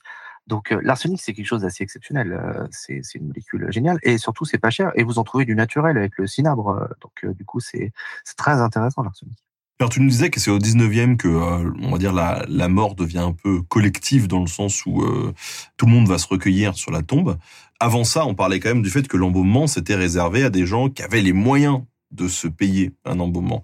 Donc, est-ce que à, ce moment-là, on, imagine aussi qu'il y a eu un, développement de ce business en prenant compte de nouveaux modèles économiques pour pouvoir toucher euh, tout le monde? Oui, oui, bah, il va y avoir des personnes qui vont développer en fait euh, des, euh, des procédés qu'ils vont déposer et ne pouvant agir partout en France, ils vont revendre l'usage de ce procédé. Et donc, vous achetiez, un peu comme, comme Starbucks en fait, vous achetiez la possibilité d'user du procédé, des produits, des tables et de la technique. Et du coup, vous disiez que vous participiez avec le procédé Ganal, donc on vendait ça à des médecins, ou le procédé Suquet. Voilà, c'était c'était d'usage de faire ça. Et c'est la plus grosse masse de ce qu'on retrouve euh, de justement moment, ce sont pas pratiqués par les Ganal, les Suquet, c'est pratiqué par les personnes qui achetaient leur technique. La, société Ganal, qui s'est terminée en 1911 et a commencé, on va dire, en 1835, euh, au maximum dans les registres économiques, on est sur du 3500 corps. Donc c'est quand même pas, euh, on n'est pas sur une quantité délirante de corps. Et donc ça, c'était les grands nombres de l'époque. Qu'est-ce qu'ils avaient de particulier eux? Pourquoi euh, eux sont restés dans dans la mémoire? Jean-Nicolas Ganal, parce que c'est là c'est le grand débat historique. Pour moi, c'est l'escroc céleste, c'est le, le, fabuleux Jean-Nicolas Ganal c'est quelqu'un qui n'a Sarlouis et qui euh, n'a pas de capacité, n'a rien, et se dit tiens, je vais me faire embaucher dans les euh, dans les armées napoléoniennes. Or, il regarde la solde d'un soldat, il trouve que c'est pas beaucoup, et il voit que la solde d'un aide pharmacien c'est quand même un peu plus élevé. Il n'est pas aide pharmacien, mais il arrive à convaincre qu'il est pharmacien et se fait embaucher comme ça. Ok, il change 12 fois de camp pendant les campagnes napoléoniennes, à tel point que lorsqu'il va être rendu à la vie civile, on va lui refuser la médaille de Sainte-Hélène. Donc, il va mettre extrêmement longtemps à obtenir sa solde parce qu'il a trahi tellement de fois qu'on sait plus en fait à qui il appartient. Et quand euh, en fait il retourne à la vie civile, il va à Paris et il monte ce qu'on appelle les, les cohortes, euh, les cohortes civiles. Donc c'est des bourgeois armés de leurs fusils de chasse qui vont être dirigés par un ancien de l'armée et par quartier vont se former avec leurs fusils de chasse pour essayer de défendre leur quartier. Or, pas de chance, Ganal forme ces gens-là et boum, c'est interdit. Donc il retourne de nouveau à la pauvreté. Et en se trimballant dans les bars, en fait, il rencontre les aides formateurs de Gay-Lussac. Gay-Lussac, c'est un dissecteur anatomique est un médecin qui enseignait à la faculté de médecine de Paris. Et euh, du coup, il cherche un aide dissecteur et Ganal lui dit ah mais oui oui oui, moi je sais parfaitement conserver les corps et disséquer les en anatomie. Et euh, du coup, Gay-Lussac l'embauche. Et en fait, Ganal a l'intelligence économique de placer, dès qu'il touche un peu d'argent, son argent dans l'achat de brevets. En fait, vu qu'il était à la faculté de médecine de Paris, il recevait euh, en même temps que la faculté les nouveaux procédés qui étaient euh, annoncés par des chercheurs qui voulaient expliquer à la faculté de médecine, donc venir en séance pour expliquer leurs procédés. Et quand il voyait ça, quand il lisait ça, eh ben il allait voir les chercheurs après, qui souvent étaient désargentés, il leur disait bah écoute, c'est quoi? Moi, euh, je paye le fait de déposer le brevet. Par contre, il y a mon nom dessus et toi, tu en numéro 2. Du coup, on retrouve Ganal dans le dépôt de brevets pour euh, les toupes vierges, pour euh, le maintien des chapeaux, pour un système de maintien des chapeaux dans le vent, euh, pour les sucs acidulés, c'est toujours euh, un brevet Société Ganal, hein, les sucs acidulés, les bonbons piques, etc. Pour, euh, il a fait pourquoi Il a fait pour une nouvelle encre pour pour l'industrie de l'impression. Il a fait pour un appareil pour euh, diffuser du chlore dans les poumons des personnes euh, qui avaient euh, des problèmes pulmonaires, ce qui devait être une sacrée réussite quand même. il a, en fait, il a déposé plus d'une centaine de brevets sans aucun problème. Et sur ces brevets, il n'en a fait aucun. Il les a systématiquement achetés. Et c'est comme ça qu'il a fait sa vie. Et du coup, lorsque Jean-Nicolas Père est décédé, eh ben, ses fils ont passé toute leur vie à trouver des raisons pour lesquelles les embaumements de leur père n'avaient pas fonctionné. Parce qu'on faisait des exhumations euh, des corps, le père avait garanti une conservation des corps définitive, et, euh, et du coup, ben, tous les articles de presse de Félix Ganal, etc., les fils, petits-enfants et autres de Ganal, sont faits pour justifier le pourquoi du corps était retrouvé décomposé alors que Jean-Nicolas avait garanti l'éternité. Ils ont passé une vie qui était assez pénible, je pense, sur la fin. Mais Jean-Nicolas Ganal était un génie du commerce, il n'y a aucun souci là-dessus. Mais euh, c'était... Euh, Bah, c'est le genre de personne, si vous le croisez à la foire de Paris, vous repartez avec euh, 17 euh, petits euh, trucs pour pour faire du citron. Aiguiser les couteaux. voilà, vous avez trois nouvelles serpillères. vous avez voilà, il y a aucun doute là-dessus. Mais lui, c'était dans la mort. Il avait spécialisé son truc là-dedans. Alors tu nous disais que c'est à, à cette époque comme aujourd'hui, la formule entre guillemets générale n'a pas changé de composition des, des fluides? La, la formule a changé. C'est le- le- l'ossature de la formule qui a pas changé. La, la molécule active, elle a changé. Le reste n'a pas changé. Mais euh, du coup, à cette époque-là, au 19e siècle, tout le monde utilisait les à peu près les mêmes méthodes générales ou on a eu des méthodes un petit peu plus loufoques Est-ce que tout le monde respectait la législation sur l'embaumement? Ah bah législation, oui, il n'y en a pas. Donc euh, du coup, à partir de là, tout le monde la respecte, il n'y en a pas. Donc euh, c'est euh, effectivement, il y a des techniques loufoques, mais des personnes comme euh, bah, l'une des techniques les plus, alors c'est nous on dit loufoque. Après lui était persuadé de, de son bon droit. euh, c'est celle de Gaston Félix Vario. Gaston Félix Vario, euh, je sais pas si euh, vous voyez à peu près qui c'est? Euh, Dis-nous, dis-nous. Alors, on est sur la personne qui a inventé les chaires de pédiatrie en faculté de médecine. Donc quand même, on est sur quelqu'un qui euh, a un potentiel euh, humain important. C'est lui qui a créé en 1892 les gouttes de lait de Belleville pour donner en fait du lait euh, euh, stérilisé et de bonne qualité aux, aux mamans pour les enfants. Donc on est vraiment sur euh, voilà euh, sur l'échelle de l'abbé Pierre, on a 8 quoi. Donc euh, et et et et et parce qu'il y a toujours un petit et c'est aussi le créateur de l'anthropoplastique galvanique. Alors, qu'est-ce que l'anthropoplastie galvanique? C'est en fait le fait de prendre un corps. En plus, Vario, il avait à ses dispositions uniquement des corps d'enfants, donc c'est encore un peu plus glauque. de l'embrocher, de le mettre dans un bain de d'ion métal, de faire passer de l'électricité pour que ça galvanise le corps. En fait, ça fasse du plaquage de métal. Et lui était persuadé que, du coup, après, soit on l'enterre comme ça, soit on fait un petit trou dans la gange de métal, on le passe au four et ça fait une urne funéraire qui représente exactement la personne. Lui était persuadé que euh, allait pouvoir définir un nouveau contexte funéraire avec des cimetières dans lesquels on n'aurait que des statues qui sont exactement la représentation de la personne pour une raison très simple, c'est que c'est la personne. Donc il était persuadé de ça. Et l'anthropoplastie galvanique, on pourrait croire que ça reste un concept qui est, qui est resté théorique. En fait, non, il a pratiqué l'anthropoplastie galvanique. Euh, les momies ont disparu, euh, elles ont été volées après la Seconde Guerre mondiale, mais euh, du coup, les momies ont bien été présentées à la faculté de médecine de Paris, puisqu'on a des représentations de ces momies. Euh, on a aussi des dessins de la presse qui étaient choqués aussi par la technique, euh, qui représentent le laboratoire euh, donc euh, de, de Vario avec euh, des bulles en métal, euh, les crochets pour tenir les corps, etc. Et cette technique, eh ben, lui, il est resté accroché jusqu'à la toute fin de sa vie. Donc ça, c'est une technique évidemment qui est un peu particulière. Après, on a évidemment la taxidermie humaine. Voilà, bon bah ça, pourquoi pas On taxidermise des animaux, pourquoi pas des humains euh. Hey, I'm Ryan Reynolds. At Mint Mobile, we like to do the opposite of what Big Wireless does. They charge you a lot, we charge you a little. So naturally, when they announced they'd be raising their prices due to inflation, we decided to deflate our prices due to not hating you.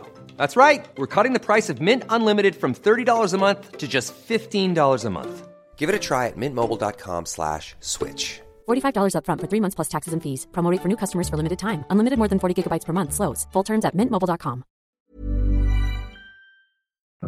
Mais du coup, tu peux nous expliquer euh, précisément ce que c'est la taxidermie? Parce que pour moi, la taxidermie, tu vois, c'était juste, euh, tu gardes, euh, tu gardes l'extérieur, euh, tu bourres l'intérieur de paille ou de je sais pas quoi, et puis, puis voilà, tu vois, vulgairement, quoi. Ouais, bah c'est à peu près le même concept, sauf que en fait, ça a été théorisé par un Suisse qui s'appelle Mathias Mayer. Et euh, Mathias Mayer, en fait, a fait des recherches pour définir ce qui était le plus euh, observé euh, par les familles en deuil. Donc, il définit les mains et le visage, et il estime que du coup, la taxidermie doit être faite sur les mains et le visage, et il estime qu'il faut faire un positionnement du corps. Donc, il veut, par exemple, pour un cavalier, le mettre sur un cheval, euh, euh, voilà. Et donc, il théorise ça dans son ouvrage, euh, donc euh, sur euh, l'anthropotaxidermie. Euh, qui a fait, alors qui a pas fait scandale, hein, et mais qui a pas eu de succès plus que ça. Il y a eu quelques corps de taxidermisés en France. Alors on a des fœtus de taxidermisés, mais les plus connus en fait c'est celui qu'on appelle l'espagnol de Montbrison, qui est un un espagnol en fait qui a été rapatrié en France euh, avec les armées napoléoniennes et qui est décédé à Montbrison en créant le musée à l'art et qui est toujours conservé au musée de Montbrison, qui est une taxidermie, malgré euh, bien qu'il ait été réclamé en fait euh, plusieurs fois. Euh, alors, ces, euh, ces taxidermies humaines, elles étaient faites la plupart du temps au musée de l'homme à Paris, puisque du coup, euh, il y avait les frères Dessau qui étaient spécialisés en taxidermie, euh, euh, qui pratiquaient ce genre de choses, qui sont ici responsables de euh, la taxidermie humaine de celui qu'on a appelé El Negro, qui était en Espagne, qui a été alors démonté, on dit ça démonté, hein, et, rendu en fait, et à qui on a pu faire des, funérailles nationales. Mais il existe quelques taxidermies. Il existe quelques taxidermies. Euh, c'est pas les plus réputées, c'est pas celles qu'on voit le plus, mais il y en a. Est-ce qu'il y a des trucs plus original Je pense en fait au fait quand on a préparé l'émission, tu as évoqué le fait qu'un humain pouvait être transformé en meuble.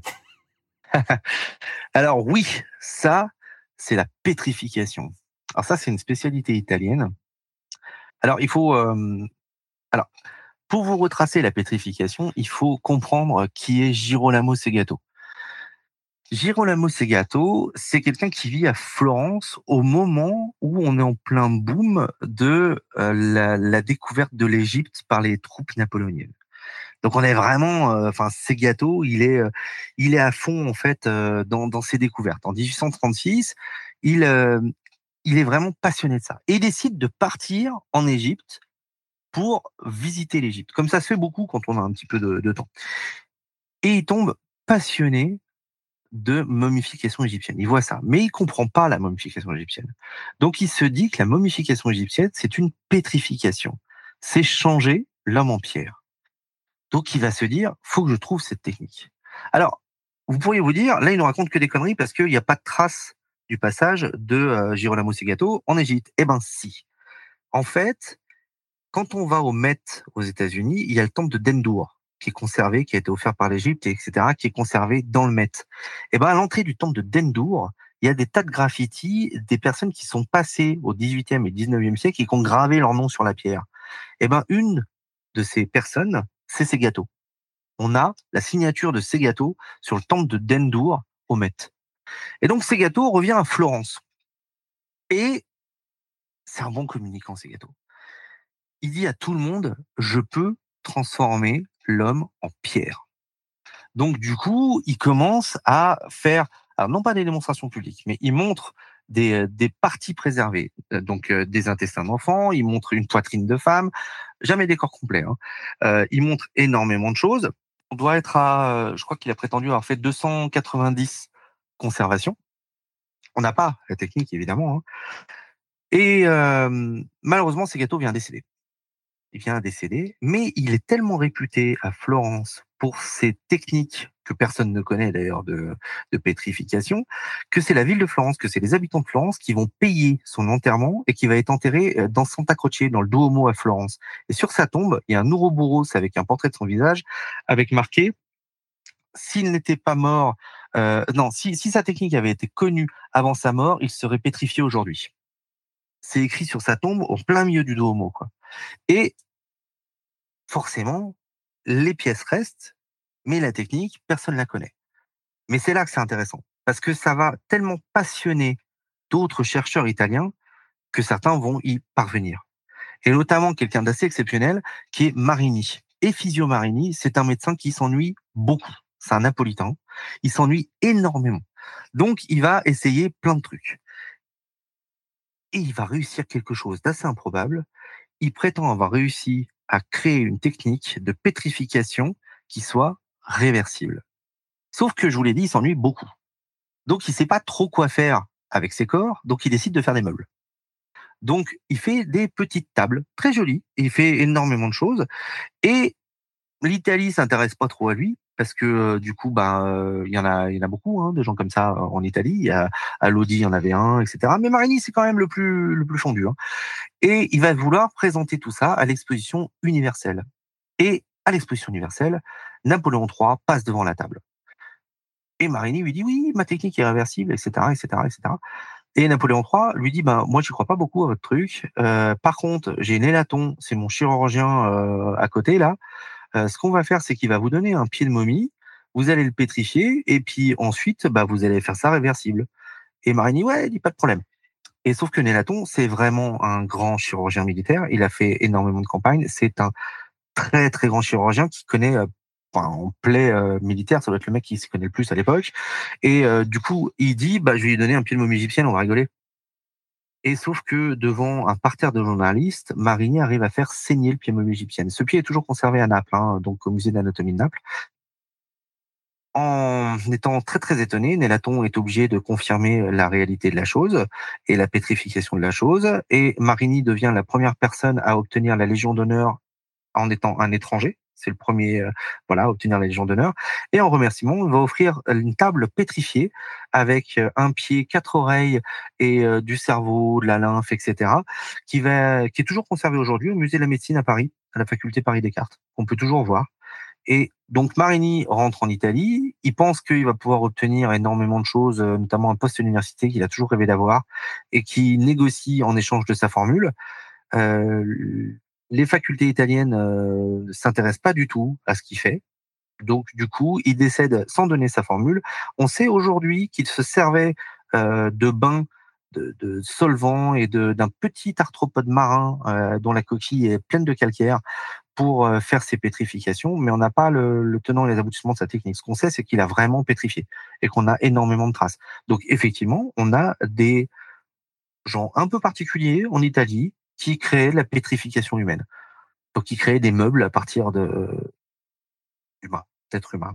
Tu nous parlais aussi d'un type qui avait ouvert un cabaret en Auvergne. Ah, Monsieur Granet. Alors, c'est pas vraiment un cabaret en fait. C'est euh, alors Granet, en fait, sa Vivrolle, c'est en plein milieu de l'Auvergne. C'est quelqu'un d'assez particulier. En fait, il a, c'est une sorte d'esthète local. Il s'intéresse à tout. Il s'intéresse aux artefacts de la Révolution française. Il s'intéresse aux monnaies anciennes, à plein de choses, plein plein de choses. Et, et c'est en même temps un géographe local.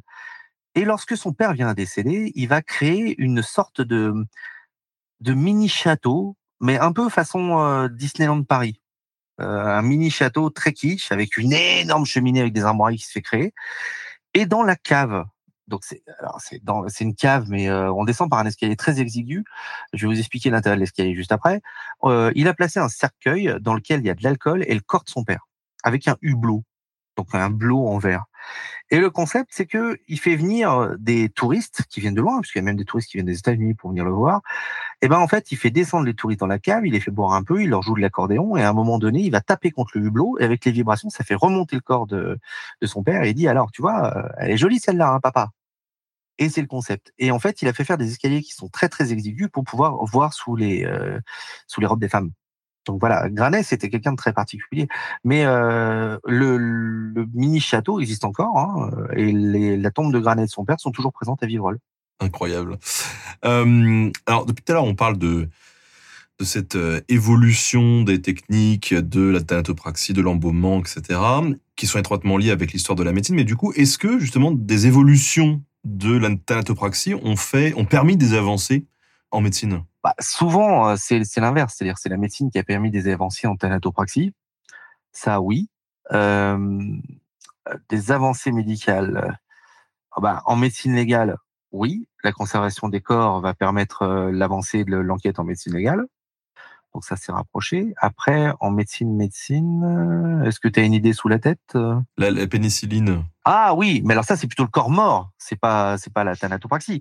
Euh, c'est le fait de récolter en fait sur les, les crânes des condamnés à mort le, le, champignon, le pénicillium. Et effectivement, ça va aider. Et, et effectivement, la momie euh, entre dans le, le corpus de l'Emery. L'Emery, c'est euh, en fait c'est le grand corpus de pharmacopée et euh, on utilise euh, la momie pour euh, pour soigner les fièvres. on cite souvent François Ier, son pied de momie, etc. Et la mumia ou la momie est effectivement en pharmacopée quelque chose qui est très utilisé. Euh, en réalité, c'est souvent plus du bitume du juillet qu'autre chose, mais on en a effectivement beaucoup, beaucoup. Et c'est dans tous les tous les corpus de pharmacopée. La momie est très utilisée. Après, on a utilisé l'humain très tardivement en pharmacopée. Euh, pendant la Seconde Guerre mondiale, par exemple, il y avait des traitements qui étaient effectués à base de graisse humaine euh, qu'on pouvait acheter en ampoule. C'était la graisse humaine clarifiée. Euh, les collectionneurs cherchent tous des ampoules justement de cette graisse humaine.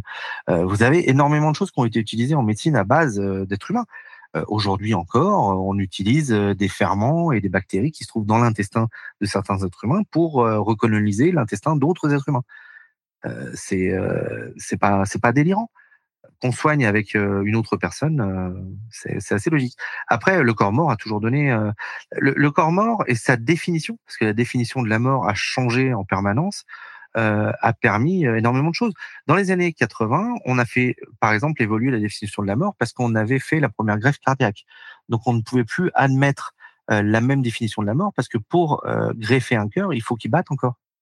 Donc, lorsqu'une personne était décédée suivant la définition des années 60, elle n'était plus apte à transmettre son cœur. Donc, on a fait varier la définition de la mort. La définition de la mort, elle varie tout le temps. Tout le temps, tout le temps. Enfin, tout le temps. Pour des détails, souvent, mais elle varie. Peut-être que du coup, elle variera dans le futur. Bien sûr. Bien sûr qu'elle variera dans le futur. Euh, pour clore ce 19e siècle, tu nous proposais aussi de nous parler un peu de Tranchina en Italie. Tranquina, Giuseppe Tranquina. Tranquina, pardon, Tranquina. Moi, j'ai fait allemand LV1. C'est la personne qui a développé en fait la première technique d'injection qui est encore utilisée aujourd'hui, euh, carotidienne en utilisant la carotide gauche parce que c'est la plus proche de la crosse aortique, hein, donc on pouvait injecter beaucoup plus fort. Et c'est le premier à avoir utilisé un système de seringue justement pour injecter. Alors lui utilisait ce qu'il appelle du sanguino, donc un, mélange d'arsenic et de cinabre, etc., pour euh, justement conserver les corps. Et Tranquina, c'était quelqu'un qui, euh, bah, je le disais tout à l'heure, a pas accepté que sa technique euh, soit réservée à des nantis et donc a publié sa technique gratuitement pour que tout le monde puisse y et après, il est décédé. Souvent, hein, c'est euh, un truc qui arrive chez l'être humain. Ils font des trucs super et d'un coup, paf, il y a, a plus. C'est c'est dommage hein, quand même. hein. À un moment donné, il y en a certains qu'on voudrait garder plus longtemps. Alors lui, Tranquina, c'est un peu bête. Euh, il, il a il a succombé à cette espèce d'éthique des médecins. euh, je vais soigner autrui, tout ça. Enfin, le truc euh, improbable. Et du coup, en fait, il y a eu une grande épidémie de choléra qui s'est développée à Palerme. Lui étant à Naples, il s'est dit tiens, je vais aller mourir avec les autres. Le truc qu'on se dit pas tous les jours. Et, et du coup, il est décédé très très vite en fait après avoir sonné trois quatre personnes. Donc en question de rentabilité, c'est quand même pas ça. hein. Hmm. Non, on n'est pas. Il aurait pu faire beaucoup plus de bien s'il était resté à Naples. Mais comment vous voulez convaincre Enfin, il n'y a pas la télé, il n'y a pas tout ça. On peut pas. Les gens s'ennuient. On s'ennuie beaucoup au 19e. T'es- J'étais en train de penser à un truc. T'as dû sûrement euh, peut-être les, les visiter, mais quand on visite les, les catacombes de Paris, bon, la partie publique, hein, du coup, qui est assez impressionnante quand même, quand on voit tous ces ossements, au début du parcours de visite, il y a pas mal de photos avec des corps mis en scène. Ouais. Alors après, euh, des catacombes, il y en a plein. hein. Les, les catacombes les plus connues, c'est celle de Palerme, hein, avec euh, avec euh, Rosalia Lombardo, la, la, la vierge des euh, des Thanatos et des embaumeurs. Et tu sais, là, c'est des photos. C'est des photos, en fait, où t'as des, des gens qui se mettent en scène avec le corps de quelqu'un de leur famille ou... Oui, c'est les photos post-mortem euh, sur lequel on repère souvent le mort parce que c'est le seul qui bouge pas, donc qui est net. Les, les autres sont flous parce que le temps de pause faisait que bah du coup on bougeait. Euh, photographie post-mortem, c'est quand même quelque chose qui est extrêmement répandu. On en trouve beaucoup, beaucoup, beaucoup, beaucoup. Euh, C'était souvent la seule photo qui était réalisée de la personne parce que du coup ça coûtait quand même très cher. Hein. Euh, mais alors non, je vois pas ces photos-là parce que du coup, moi, quand je rentre dans les catacombes, de Paris, je me retrouve en plein milieu du Seigneur des Anneaux. N'entrez pas ici, ce truc est peuplé par les morts. Donc du coup, d'un coup, je suis dans un autre monde. Mais euh, mais j'ai pas, non, j'ai pas vu les photos à l'entrée. Mais c'est les photos post-mortem euh, classiques, euh, je pense. Je me demandais à quel point ça, ça pouvait être répandu à un moment donné, ces photographies post-mortem, et du coup, quel le lien ça pouvait euh, impliquer avec justement le milieu de l'embaumement, quoi. Alors techniquement parlant, il fallait effectivement les préparer pour qu'ils soient plus acceptables, gommer les rictus de la mort, etc. Des photos post-mortem, il y en a eu énormément. C'est-à-dire qu'on faisait beaucoup, beaucoup. On faisait les photos euh, souvent pour le mariage, euh, euh, etc. Mais en photographie post-mortem, il y en a eu beaucoup, beaucoup, beaucoup. Après, effectivement, on préparait les corps avant pour qu'ils soient lisses et justement gommer les rictus de la mort pour éviter d'avoir les bouches ouvertes, les machins, trucs. M- Mais le rapport direct avec l'embaumement, pas, pas vraiment. Ça fait partie des souvenirs funéraires. Des souvenirs funéraires, il y en a énormément. Euh, comme je disais, des cadres de cheveux, euh, enfin, des souvenirs funéraires, il y en a une quantité dingue. Mais même au niveau euh, plus, euh, on, on va dire plus plus élevé, les professeurs de médecine ont tous eu leurs médailles, tous systématiquement, on en retrouve énormément. On retrouve des médailles funéraires aussi pour pour les grands les grands assassinats ou les grands. On a toujours en fait fait du souvenir funéraire. Alors soit un peu festif comme cette médaille en fait de l'assassinat, soit soit plus euh, plus familial et autres. On a toujours développé du souvenir funéraire.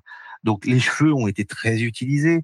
Euh, on a utilisé les dents aussi. On utilise énormément de choses. Le souvenir funéraire c'est quelque chose de très sympathique.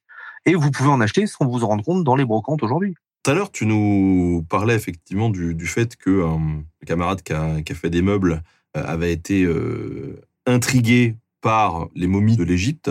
Justement, le 19e siècle, et du coup les expéditions de Napoléon en Égypte, etc., ça a influencé beaucoup de monde, peut-être, cette, cette, cette, enfin, cette, ce folklore des momies et ça a participé à tout ça? Ah oui, oui. Alors, ça a participé d'une façon très particulière, c'est que les momies égyptiennes sont peut-être pas les plus anciennes, mais elles sont très visuelles. Euh, du coup, forcément, lorsque vous ramenez énormément de momies, et on a ramené beaucoup de momies, euh, pas forcément euh, d'ailleurs des momies cultes égyptiens purs, on a ramené des momies coptes aussi beaucoup. et en fait, ces momies sont très visuelles, très colorées, très belles, très bien faites, et surtout, on peut jouer avec on arrive, en fait, on peut faire des lotos, c'est-à-dire qu'on vend des, tickets pour acheter un certain nombre de débandelettages, et quand il y a les amulettes qui tombent, elles sont pour soi. Donc, on va utiliser les momies égyptiennes et on va s'amuser beaucoup avec. Mais les momies égyptiennes, on a fait beaucoup de choses avec. On s'est servi en fait des bandelettes pour faire du papier, donc pour imprimer des livres. On s'en est servi aussi pour, bah, comme on disait tout à l'heure, en pharmacopée. On s'en est servi pour fertiliser les sols. On s'en est servi pour pour faire avancer les les, les machines à vapeur. On s'en est servi pour emballer du chocolat, on s'en est servi pour, euh, pour beaucoup, beaucoup de choses. La momie égyptienne, ça a servi énormément. Et c'est beau. Donc après, voilà, c'est très beau. Et dans l'imaginaire collectif, euh, enfin, je veux dire, moi, quand j'étais petit, euh, j'allais dans les musées, musée Guimet à Lyon, des trucs comme ça. Les momies égyptiennes, c'est toujours magnifique. c'est même un peu trop beau. Moi, c'était pas. je préfère les momies un peu plus, un peu plus humaines qui des petits défauts. Mais, mais là, euh, là c'est vrai que c'est toujours très très beau. Hein. Euh, moi, quand j'emmène mon fils qui a trois ans euh, voir des momies, bah, c'est toujours, il adore, il adore. Et ça fait que après, on est fan de Brendan Fraser. que, du coup, c'est le premier film qu'on pirate quand on a 14 ans et que ça tient sur deux CD dans une qualité toute pourrie. Enfin voilà, c'est le concept. C'est le concept le début du XXe siècle, c'est un peu particulier puisque euh, on arrive dans des conflits qui euh, engendrent un certain nombre de morts. Là, je pense à la Première Guerre mondiale. Est-ce qu'il y a eu un changement avec ce conflit dans l'approche justement du de, de, la mort? Alors oui, il y a eu, il y a eu plusieurs plusieurs changements.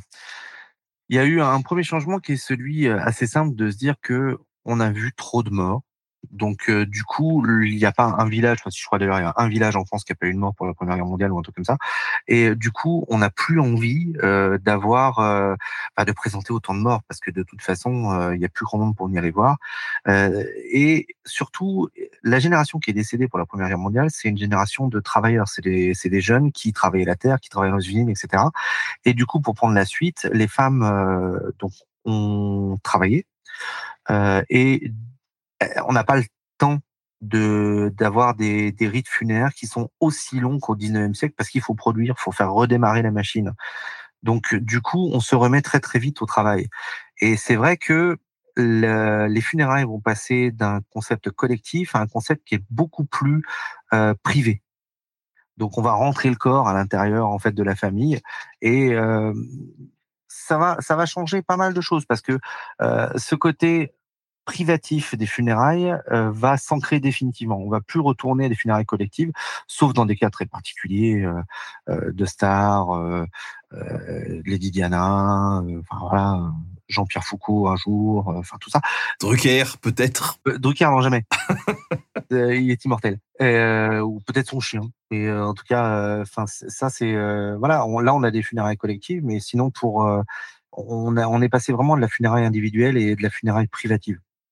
Euh, c'est le premier conflit mondial qui a commencé à amorcer cette, euh, ce changement et qui s'est euh, défini complètement après la Seconde Guerre mondiale. Et quel impact ça a eu justement sur le milieu de, de l'embaumement? Eh ben, une diminution énorme des pratiques de l'embaumement, la disparition des sociétés privées à une exception, Bernard Gillan, qui était une société en fait privée qui s'occupait essentiellement de rapatriement et qui a beaucoup travaillé après la Première Guerre mondiale en rapatriant les, les corps des soldats américains, anglais, canadiens, etc. décédés.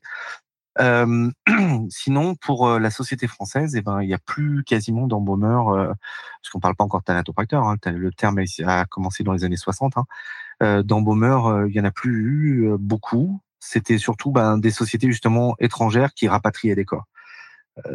en France, on ne présentait quasiment plus les corps, sauf, comme je le disais, les actrices, les prélats importants, les voilà, des, des personnes qu'on voulait présenter. Sinon, la plupart du temps, effectivement, euh, on faisait une simple veillée, on ne, on ne conservait plus le corps. Et alors, au cours du XXe siècle, on a eu d'autres grandes avancées? Bah pas tant que ça, non, puisque du coup le formol, en fait, euh, alors on pourrait parler du formaldéhyde euh, qui euh, a été découvert euh, au milieu, enfin deuxième partie du 19e siècle, qui est devenu avec Alain en 1910 euh, la molécule utilisée pour la conservation des corps, d'ailleurs d'abord en secteur médical, hein.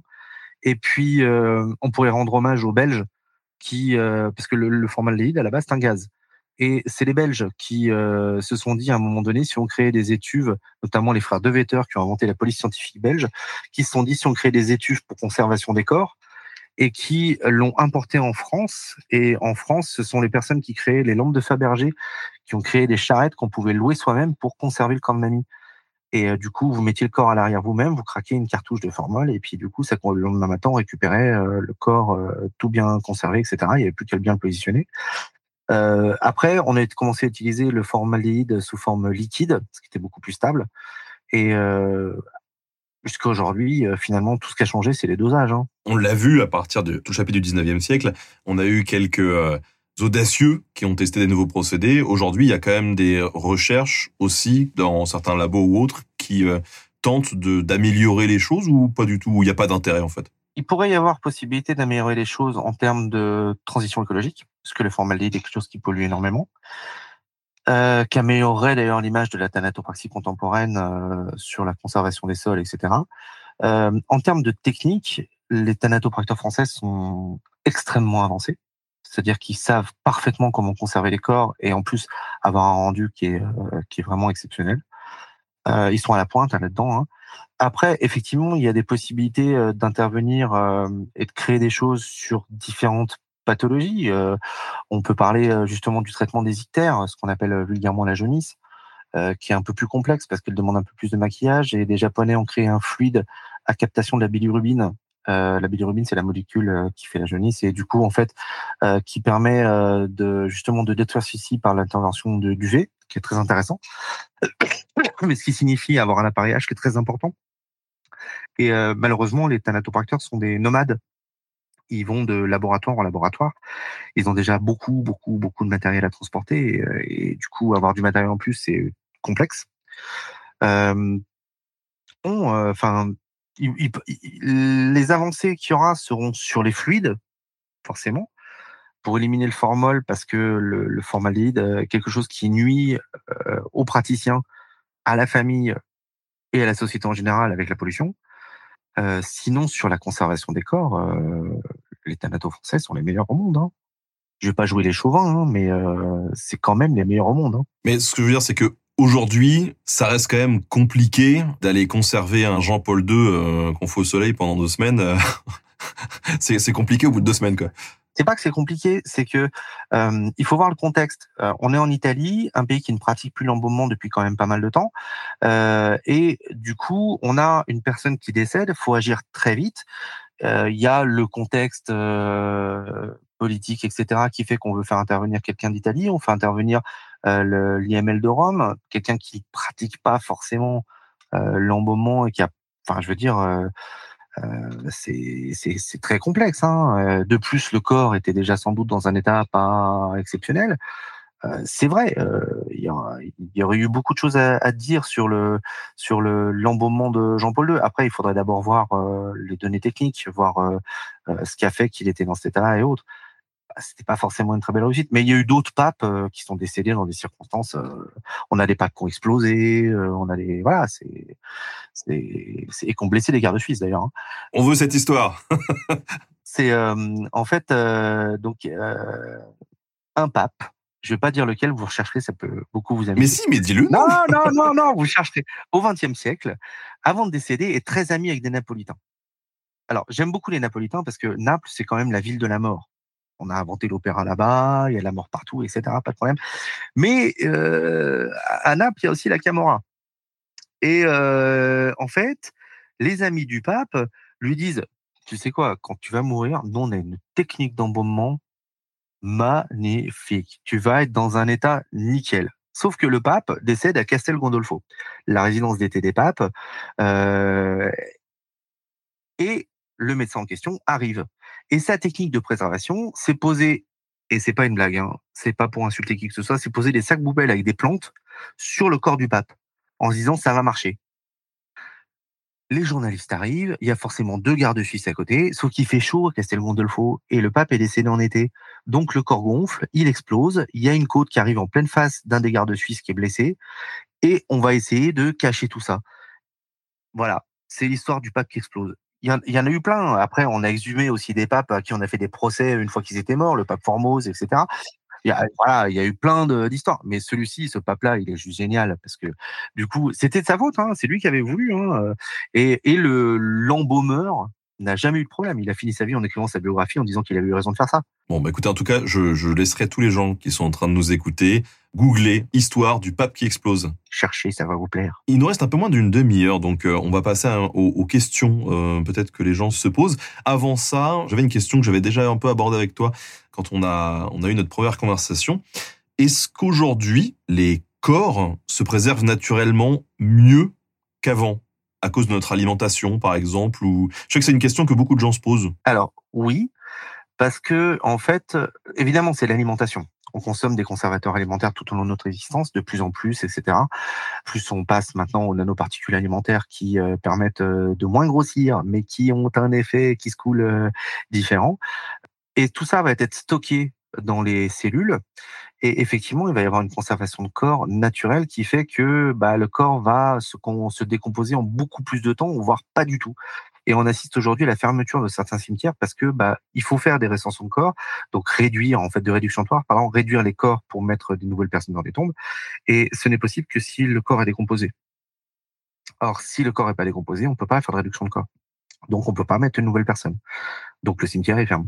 Et donc euh, ça, on a une idée aujourd'hui à peu près des stades entre guillemets de, de décomposition d'un corps, euh, encore une fois lambda dans un cimetière. Pas des stades, euh, non. Par contre, je peux vous dire, si vous voulez pas vous décomposer après votre mort, il faut abuser des M&M's. Ah super, je vivrai éternellement. Voilà. Ah, voilà, voilà, les M&M's, ça doit être le produit qui, conserve, enfin, qui conserve le plus de, de, de nanoparticules, etc. Donc du coup, oui, il y a pas de problème. Ou sinon, enfin il y, a toujours, il y a toujours moyen. Et puis, il faut voir aussi les raisons pour lesquelles on décède. Aujourd'hui, on décède le plus souvent à l'hôpital avec euh, des, chimiothérapies, des chimiothérapies et autres. Or, les chimiothérapies, ce sont des métaux lourds. Donc, ça intervient aussi sur la conservation des corps. Les métaux lourds conservent les corps. Donc, il y a forcément euh, des interactions médicamenteuses et autres. Euh, après, le temps de décomposition d'un corps, aujourd'hui, on estime que c'est entre 5 et 7 ans. En secteur directement cimetière. Hein. Ça peut aller plus vite, ça peut aller moins vite. C'est sans doute peut-être un, une piste d'avenir pour les praticiens de la mort de pouvoir injecter à certains corps pour faciliter la décomposition des corps certains produits. Euh, il y a des produits naturels qui permettent d'accélérer la décomposition d'un corps. C'est pas réservé qu'à la mafia. Donc euh, du coup, voilà, il y a, y a, des possibilités autres. le thanatopracteur aujourd'hui conserve le corps, mais il n'y a qu'un pas à faire pour que demain il facilite la destruction du corps, ce qui peut être un enjeu de société pour demain. Et il n'y a rien de mieux qu'un thanatopracteur pour s'occuper d'un corps mort. Il sait faire, il sait quoi faire. Bon, on se parle de Menems, du coup, on nous dit qu'il faut éviter le coca aussi. Coca zéro. Le coca zéro. Pourquoi le coca zéro en particulier? Parce que le coca zéro, dedans, il y a de l'acésulfame K. L'acésulfame K, dépassé une certaine température, se convertit et se désagrège en formaldéhyde. Donc c'est du formol, quoi. C'est du formol dans les canettes de coca. Zéro. Mais du coup, moi qui bois beaucoup de coca zéro, si on me laisse un peu trop au soleil, je devrais un peu moins souffrir. Il faut être très honnête, beaucoup de choses permettent de conserver un corps. Euh, et puis l'alimentation, on n'est pas tout, enfin, faut pas, faut pas non plus, on n'est pas débile. Euh, je, je vais dire, euh, on sait très bien que si un aliment est ultra transformé, à un moment donné, euh, faut pas se leurrer non plus. C'est, j'en bouffe comme tout le monde, hein mais je suis conscient du truc. Et on est tous conscients du truc. Il n'y a pas de, je veux dire, euh, ça, je dois pas qu'à la raclette. Hein. Euh, voilà, tu nous as dit tout à l'heure que la thanatopraxie, ça apparaît dans les années 60. Euh, c'est le nom qui apparaît, c'est la pratique qui englobe quelque chose de plus, c'est quoi? Non, c'est le, nom apparaît en 1963. Il est créé en 1963 parce que du coup, en France, à cette époque-là, on travaillait surtout avec du carboglace. Ce sont des blocs de glace qu'on met euh, sous les corps, sous les tables, etc., qui permettent de conserver les corps, qu'on utilise encore des fois aujourd'hui euh, en situation rituelle. Euh, mais la thanatopraxie n'est quasiment plus utilisée dans les années 60. Donc il y a un entrepreneur, Jacques Marette, qui va relancer un peu la thanatopraxie avec René Chatillon. Et du coup, il va relancer ça. Alors, il a des gros problèmes pour retrouver des opérateurs qui savent faire. Il part aux États-Unis pour se former. Enfin, au, et au Canada aussi. Il y a, en fait, il y a toute une histoire de la thanatopraxie après les années 60, euh, qui est empreint de mythes et autres. Mais c'est vrai que la thanatopraxie s'est relancée en France officiellement à partir de 63. La réalité des faits, c'est qu'elle se relance vraiment à partir des années 90-2000 où là, on va avoir beaucoup plus de corps qui sont travaillés, plus d'opérateurs. Ça, ça va changer la donne. Mais, euh, mais oui, effectivement, thanatopraxie, c'est 63. Le terme, c'est 63. D'ailleurs, la plupart du temps, quand quelqu'un meurt et qu'on doit s'occuper de son corps, euh, le thanatopracteur est, est seul ou alors c'est une équipe? Ah bah il est tout seul. Euh, c'est assez rare qu'il soit qu'il soit deux, sauf s'il a une stagiaire. Non non, le, le thanatopracteur travaille seul et ça fait partie du service extérieur des pompes funèbres. Donc en fait, il n'est pas directement sous la demande de la famille, c'est sous la demande du pompe funèbre qui a fait la demande à la famille. Euh, c'est une option. Vous n'êtes pas obligé d'avoir un soin de thanatopraxie pour vos défunts ni rien. Vous pouvez avoir une simple toilette ou rien du tout. Vous avez tout à fait le droit d'avoir rien du tout. Euh, c'est vraiment une option, hein. mais c'est service extérieur des pompes funèbres. On nous demande pour l'embaumement de Lénine. Est-ce que tu peux nous, est-ce que tu bah, C'est un embaumement très standard. Après, euh, il est conservé dans une bulle euh, en verre qui, euh, bon, avec du gaz et surtout l'embaumement est refait assez régulièrement. Pour les moins les retouches sont faites assez régulièrement. C'est quelque chose qui coûte très cher. du coup, d'ailleurs, il y a des débats à peu près tous les tous les deux trois ans sur savoir si est-ce que on continue à conserver la momie de Lénine, etc. Parce que le coût est important techniquement parlant, il n'y a pas de, il a rien de phénoménal dans la conservation de la momie de Lénine. Euh, on a la même sous euh, énormément de corps euh, de politique. C'est la conservation du corps politique est quelque chose d'assez intéressant parce que du coup, il y a un enjeu derrière. Il y a un enjeu politique et il y a beaucoup de, de momies qui ont été conservées par enjeu politique. On, pourrait parler d'Evita Perron, on pourrait parler de toutes ces, ces personnalités qui ont été conservées et présentées par enjeu politique. On nous parle des têtes réduites est-ce que ça, c'est la technique un peu particulière? Est-ce que tu connais un peu euh, le, procédé? Tu peux nous expliquer un petit peu? Alors, ce que c'est d'abord et ensuite comment on fait? Alors, la conservation des têtes, donc les tsansa, on appelle ça, euh, enfin, certaines tribus appellent ça les tsansa en Amérique du Sud. Euh, elle est relativement simple en fait. On va faire une ouverture sur l'arrière du crâne, on va récliner la peau du crâne, retirer le squelette et ensuite on va apposer, après avoir fermé les ouvertures, donc les yeux, la bouche, le nez, on va euh, placer à l'intérieur des galets chauffés pour que ça se rétracte au fur et à mesure et donc obtenir une tête réduite. Donc c'est c'est pas quelque chose qui techniquement est très complexe, euh, mais c'est quelque chose qui marche très très bien. Après la conservation des têtes, on peut parler des mokomoke aussi, qui sont des têtes non réduites mais tatouées et conservées en Océanie. On peut, il y a il y a une il y a tout un tas de conservation de têtes. Les Celtes aussi pratiquaient la conservation des têtes avec un tannage par l'urine. Euh, il, y a, beaucoup, beaucoup de types de conservation. Les têtes réduites, c'est pas extrêmement complexe au niveau technique, c'est très visuel. Euh, on en présente une euh, dans la dans euh, momie justement de Toulouse qui vient du musée de l'homme. C'est toujours très joli, mais techniquement parlant, c'est pas c'est pas très compliqué. On a des questions autour des momies égyptiennes, de savoir quelles ont été euh, leurs autres utilités au 19e siècle. Au-delà d'inspirer certains sur des, sur des procédés, euh, on nous parle de d'engrais ou choses comme ça. Euh, effectivement, on s'est servi en fait de la momie égyptienne comme d'un engrais. Donc euh, broyé, on s'en est servi comme de l'engrais. On s'en est servi bah, dans la pharmacopée, comme je l'ai dit. On s'en est servi des bandelettes surtout pour faire des ouvrages, pour s'en servir pour faire de la pâte à papier, notamment aux États-Unis. On s'en est servi pour enrober du chocolat euh, ce qui a déclenché euh, certaines maladies, on a arrêté très vite. On s'en est servi euh, pour alimenter les locomotives à vapeur. On a brûlé beaucoup, beaucoup, beaucoup de momies égyptiennes comme ça.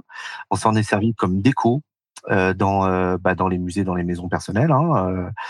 ça a donné des choses exceptionnelles comme la momie de Zagreb avec la langue étrusque utilisée sur les bandelettes. on s'en est servi pour plein de trucs, comme jeu, comme jeu de société. Je vous disais pour le déban de l'étage le de l'étage des momies, c'est quand même le jeu de société du 19e où on achète euh, donc par des billets qui vous donnent droit à un certain nombre de, tours de bandelettes. Voilà. On se sert, on s'est servi beaucoup de la momie égyptienne. Hein. C'est une sorte de strip poker mais version momie quoi. Oui, c'est ça. Et en fait, on s'en est servi énormément. C'est un imaginaire collectif la momie égyptienne. Je veux dire, si on ne peut parler euh, que du film d'horreur, la Hammer reste euh, l'utilisation de la momie égyptienne reste exceptionnelle c'est c'est notre enfer collectif la momie égyptienne c'est en même temps c'est beau en même temps ça fait peur c'est euh, c'est la dualité totale Alors, on a une question de quelqu'un qui dit, mais alors les gens, on les a trempouillés ici ou là, on les a cuits, machin. Est-ce que pour préserver des corps, on, a pu les fumer? C'est la technique de préservation euh, nord-américaine. Euh, en fait, c'est souvent de la technique de population nomade où on utilise la fumigation en fait euh, des corps pour justement le, pouvoir les transporter. Ça a le double intérêt de les conserver de façon intéressante et en même temps d'alléger la dépouille et du coup en enlevant l'humidité du corps. Donc c'est tout simple, on prend un tipi, on met le corps sur un, échafaudage et en dessous on allume un feu avec euh, des, plantes qui dégagent énormément de fumée. Et puis on attend que le corps soit complètement desséché. Mais au final, les techniques de préservation anciennes euh, des corps sont très proches de l'alimentation. La, momification égyptienne, bah, elle vient de la conservation des corps alimentaires, des, techniques alimentaires, hein, ni plus ni moins, sans vouloir. Euh, à la base, c'est de l'observation de techniques de conservation alimentaire. Oui, donc euh, on pourrait, euh, on, peut saler, on peut. Bah, c'est ça, une mobile égyptienne, c'est c'est du natron. Le natron, c'est du sel. Hein. Donc oui, on peut saler. Hein.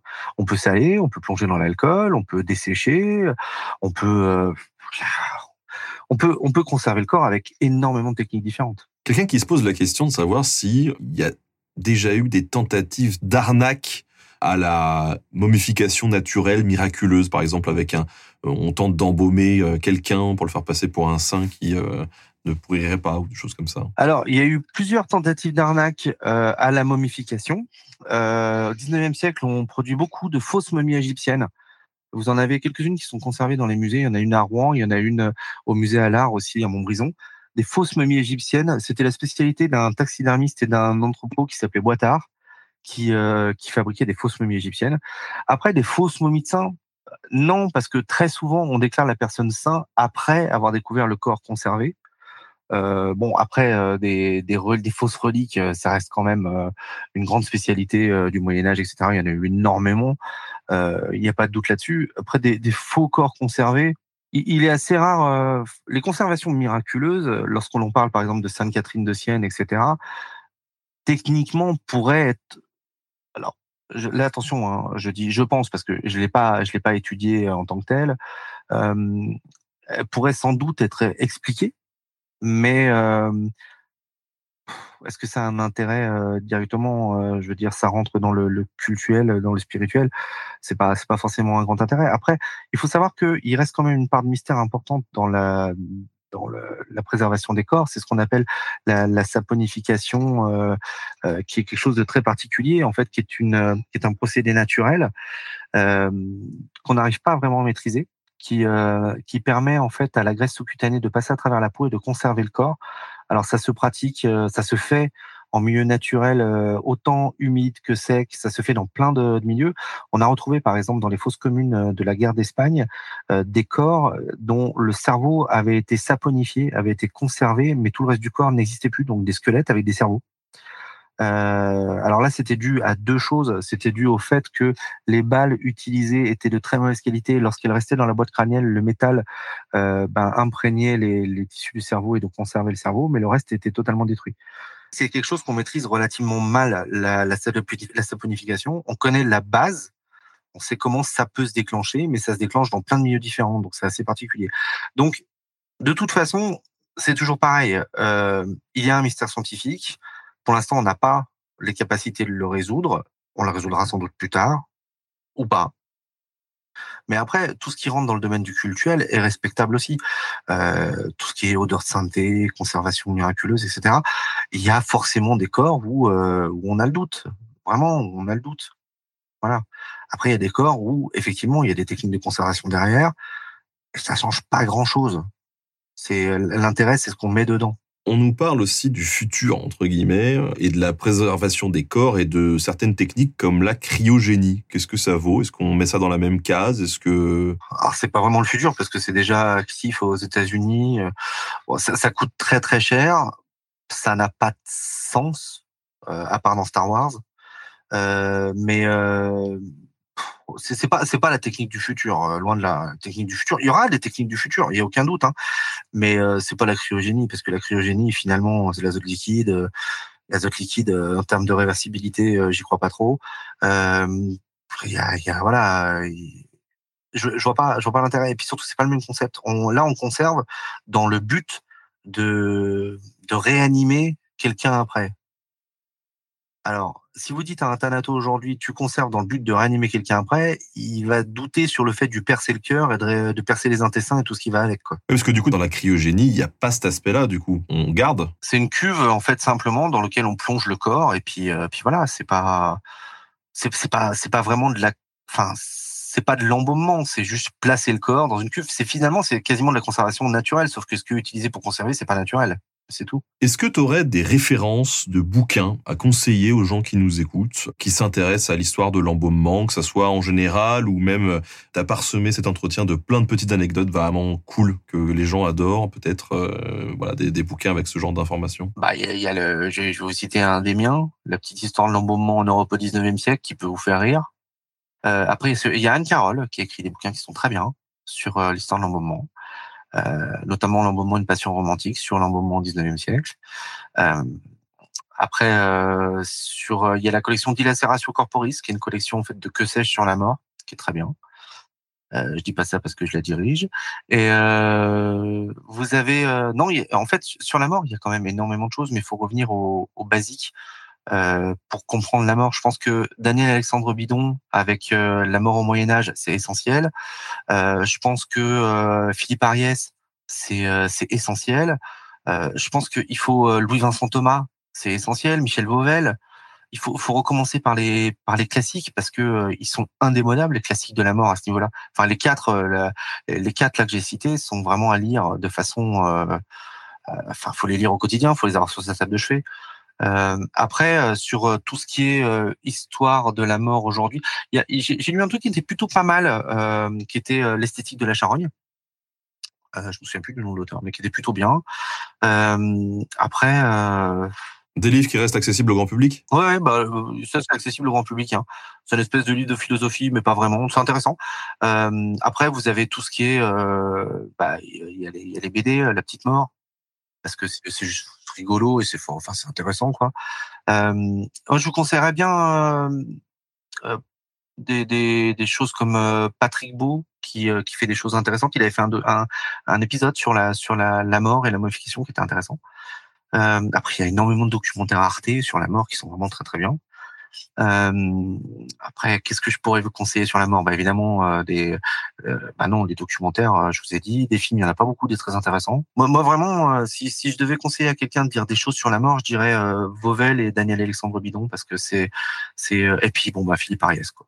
Parce que ça coûte pas cher, parce que c'est en poche et que, et que c'est toujours passionnant. Et toi alors, qu'est-ce que tu as à nous vendre? Autopromo Tu as déjà casé ton bouquin, mais... Moi j'ai pratique de la Thanato, mais euh, bon bah ça s'offre mal à Noël parce que bon, c'est un peu compliqué, il y a des photos dedans. Euh, après, euh, bah, moi j'ai l'exposition de Toulouse qui est euh, passionnante, dans laquelle j'ai prêté aussi des pièces euh, qui est vraiment super au musée d'histoire naturelle de Toulouse.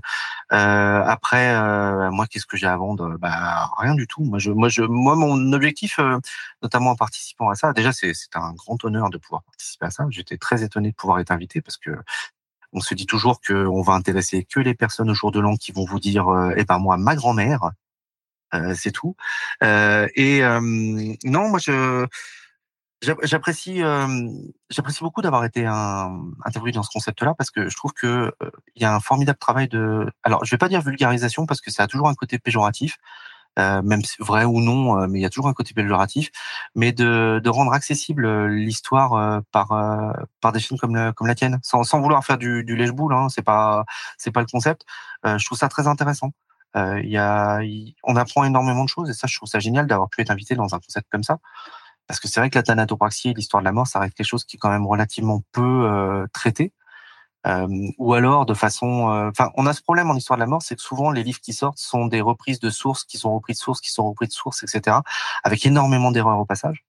Et euh, du coup, là, c'est intéressant de pouvoir en discuter. Ouais, bah écoute, c'est aussi grâce à, des gens qui, comme toi, acceptent d'intervenir qu'on arrive à la faire, cette émission.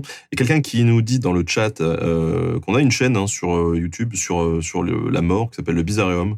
Vous pouvez aller, euh, aller checker. Euh, il y a plein, plein de, sujets très intéressants.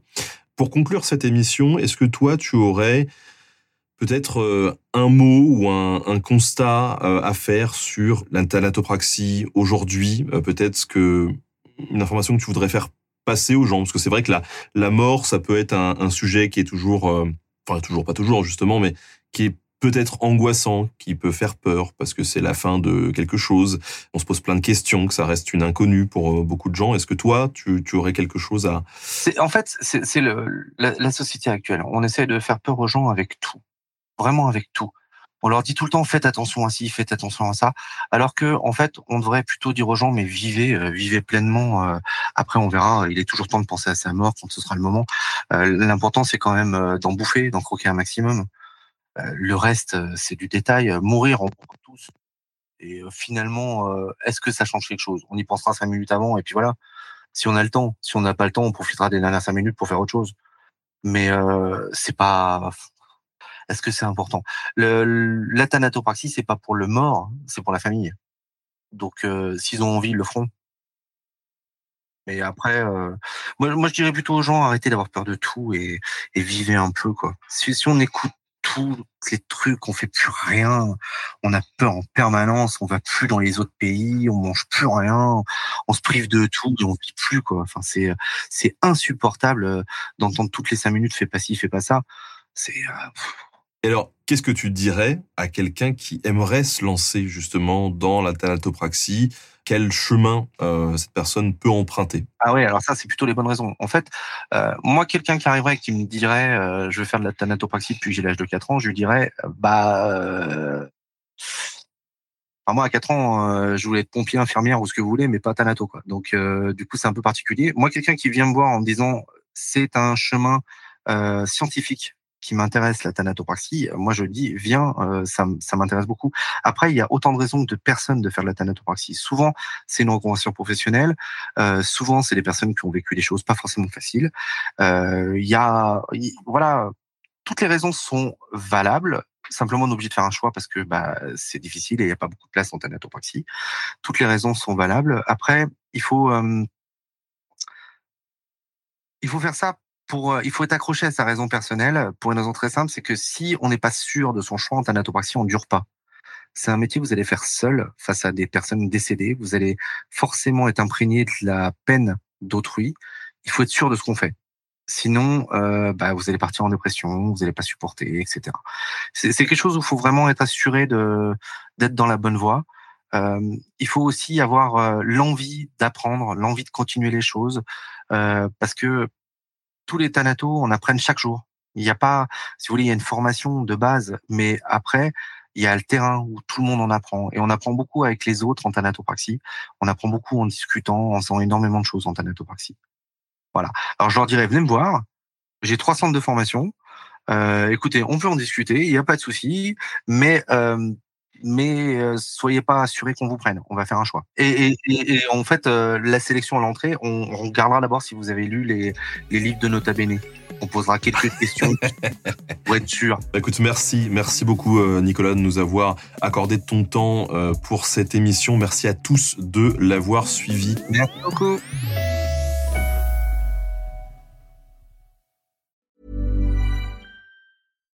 Here's a cool fact. A crocodile can't stick out its tongue. Another cool fact you can get short term health insurance for a month or just under a year in some states. United Healthcare short term insurance plans are designed for people who are between jobs, coming off their parents' plan, or turning a side hustle into a full time gig.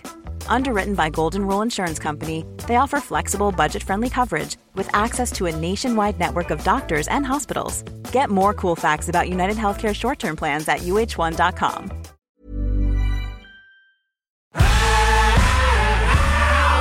Si vous avez aimé ce podcast, vous aimerez aussi mon autre podcast, Callisto, dans lequel je vous raconte des mythes et des légendes.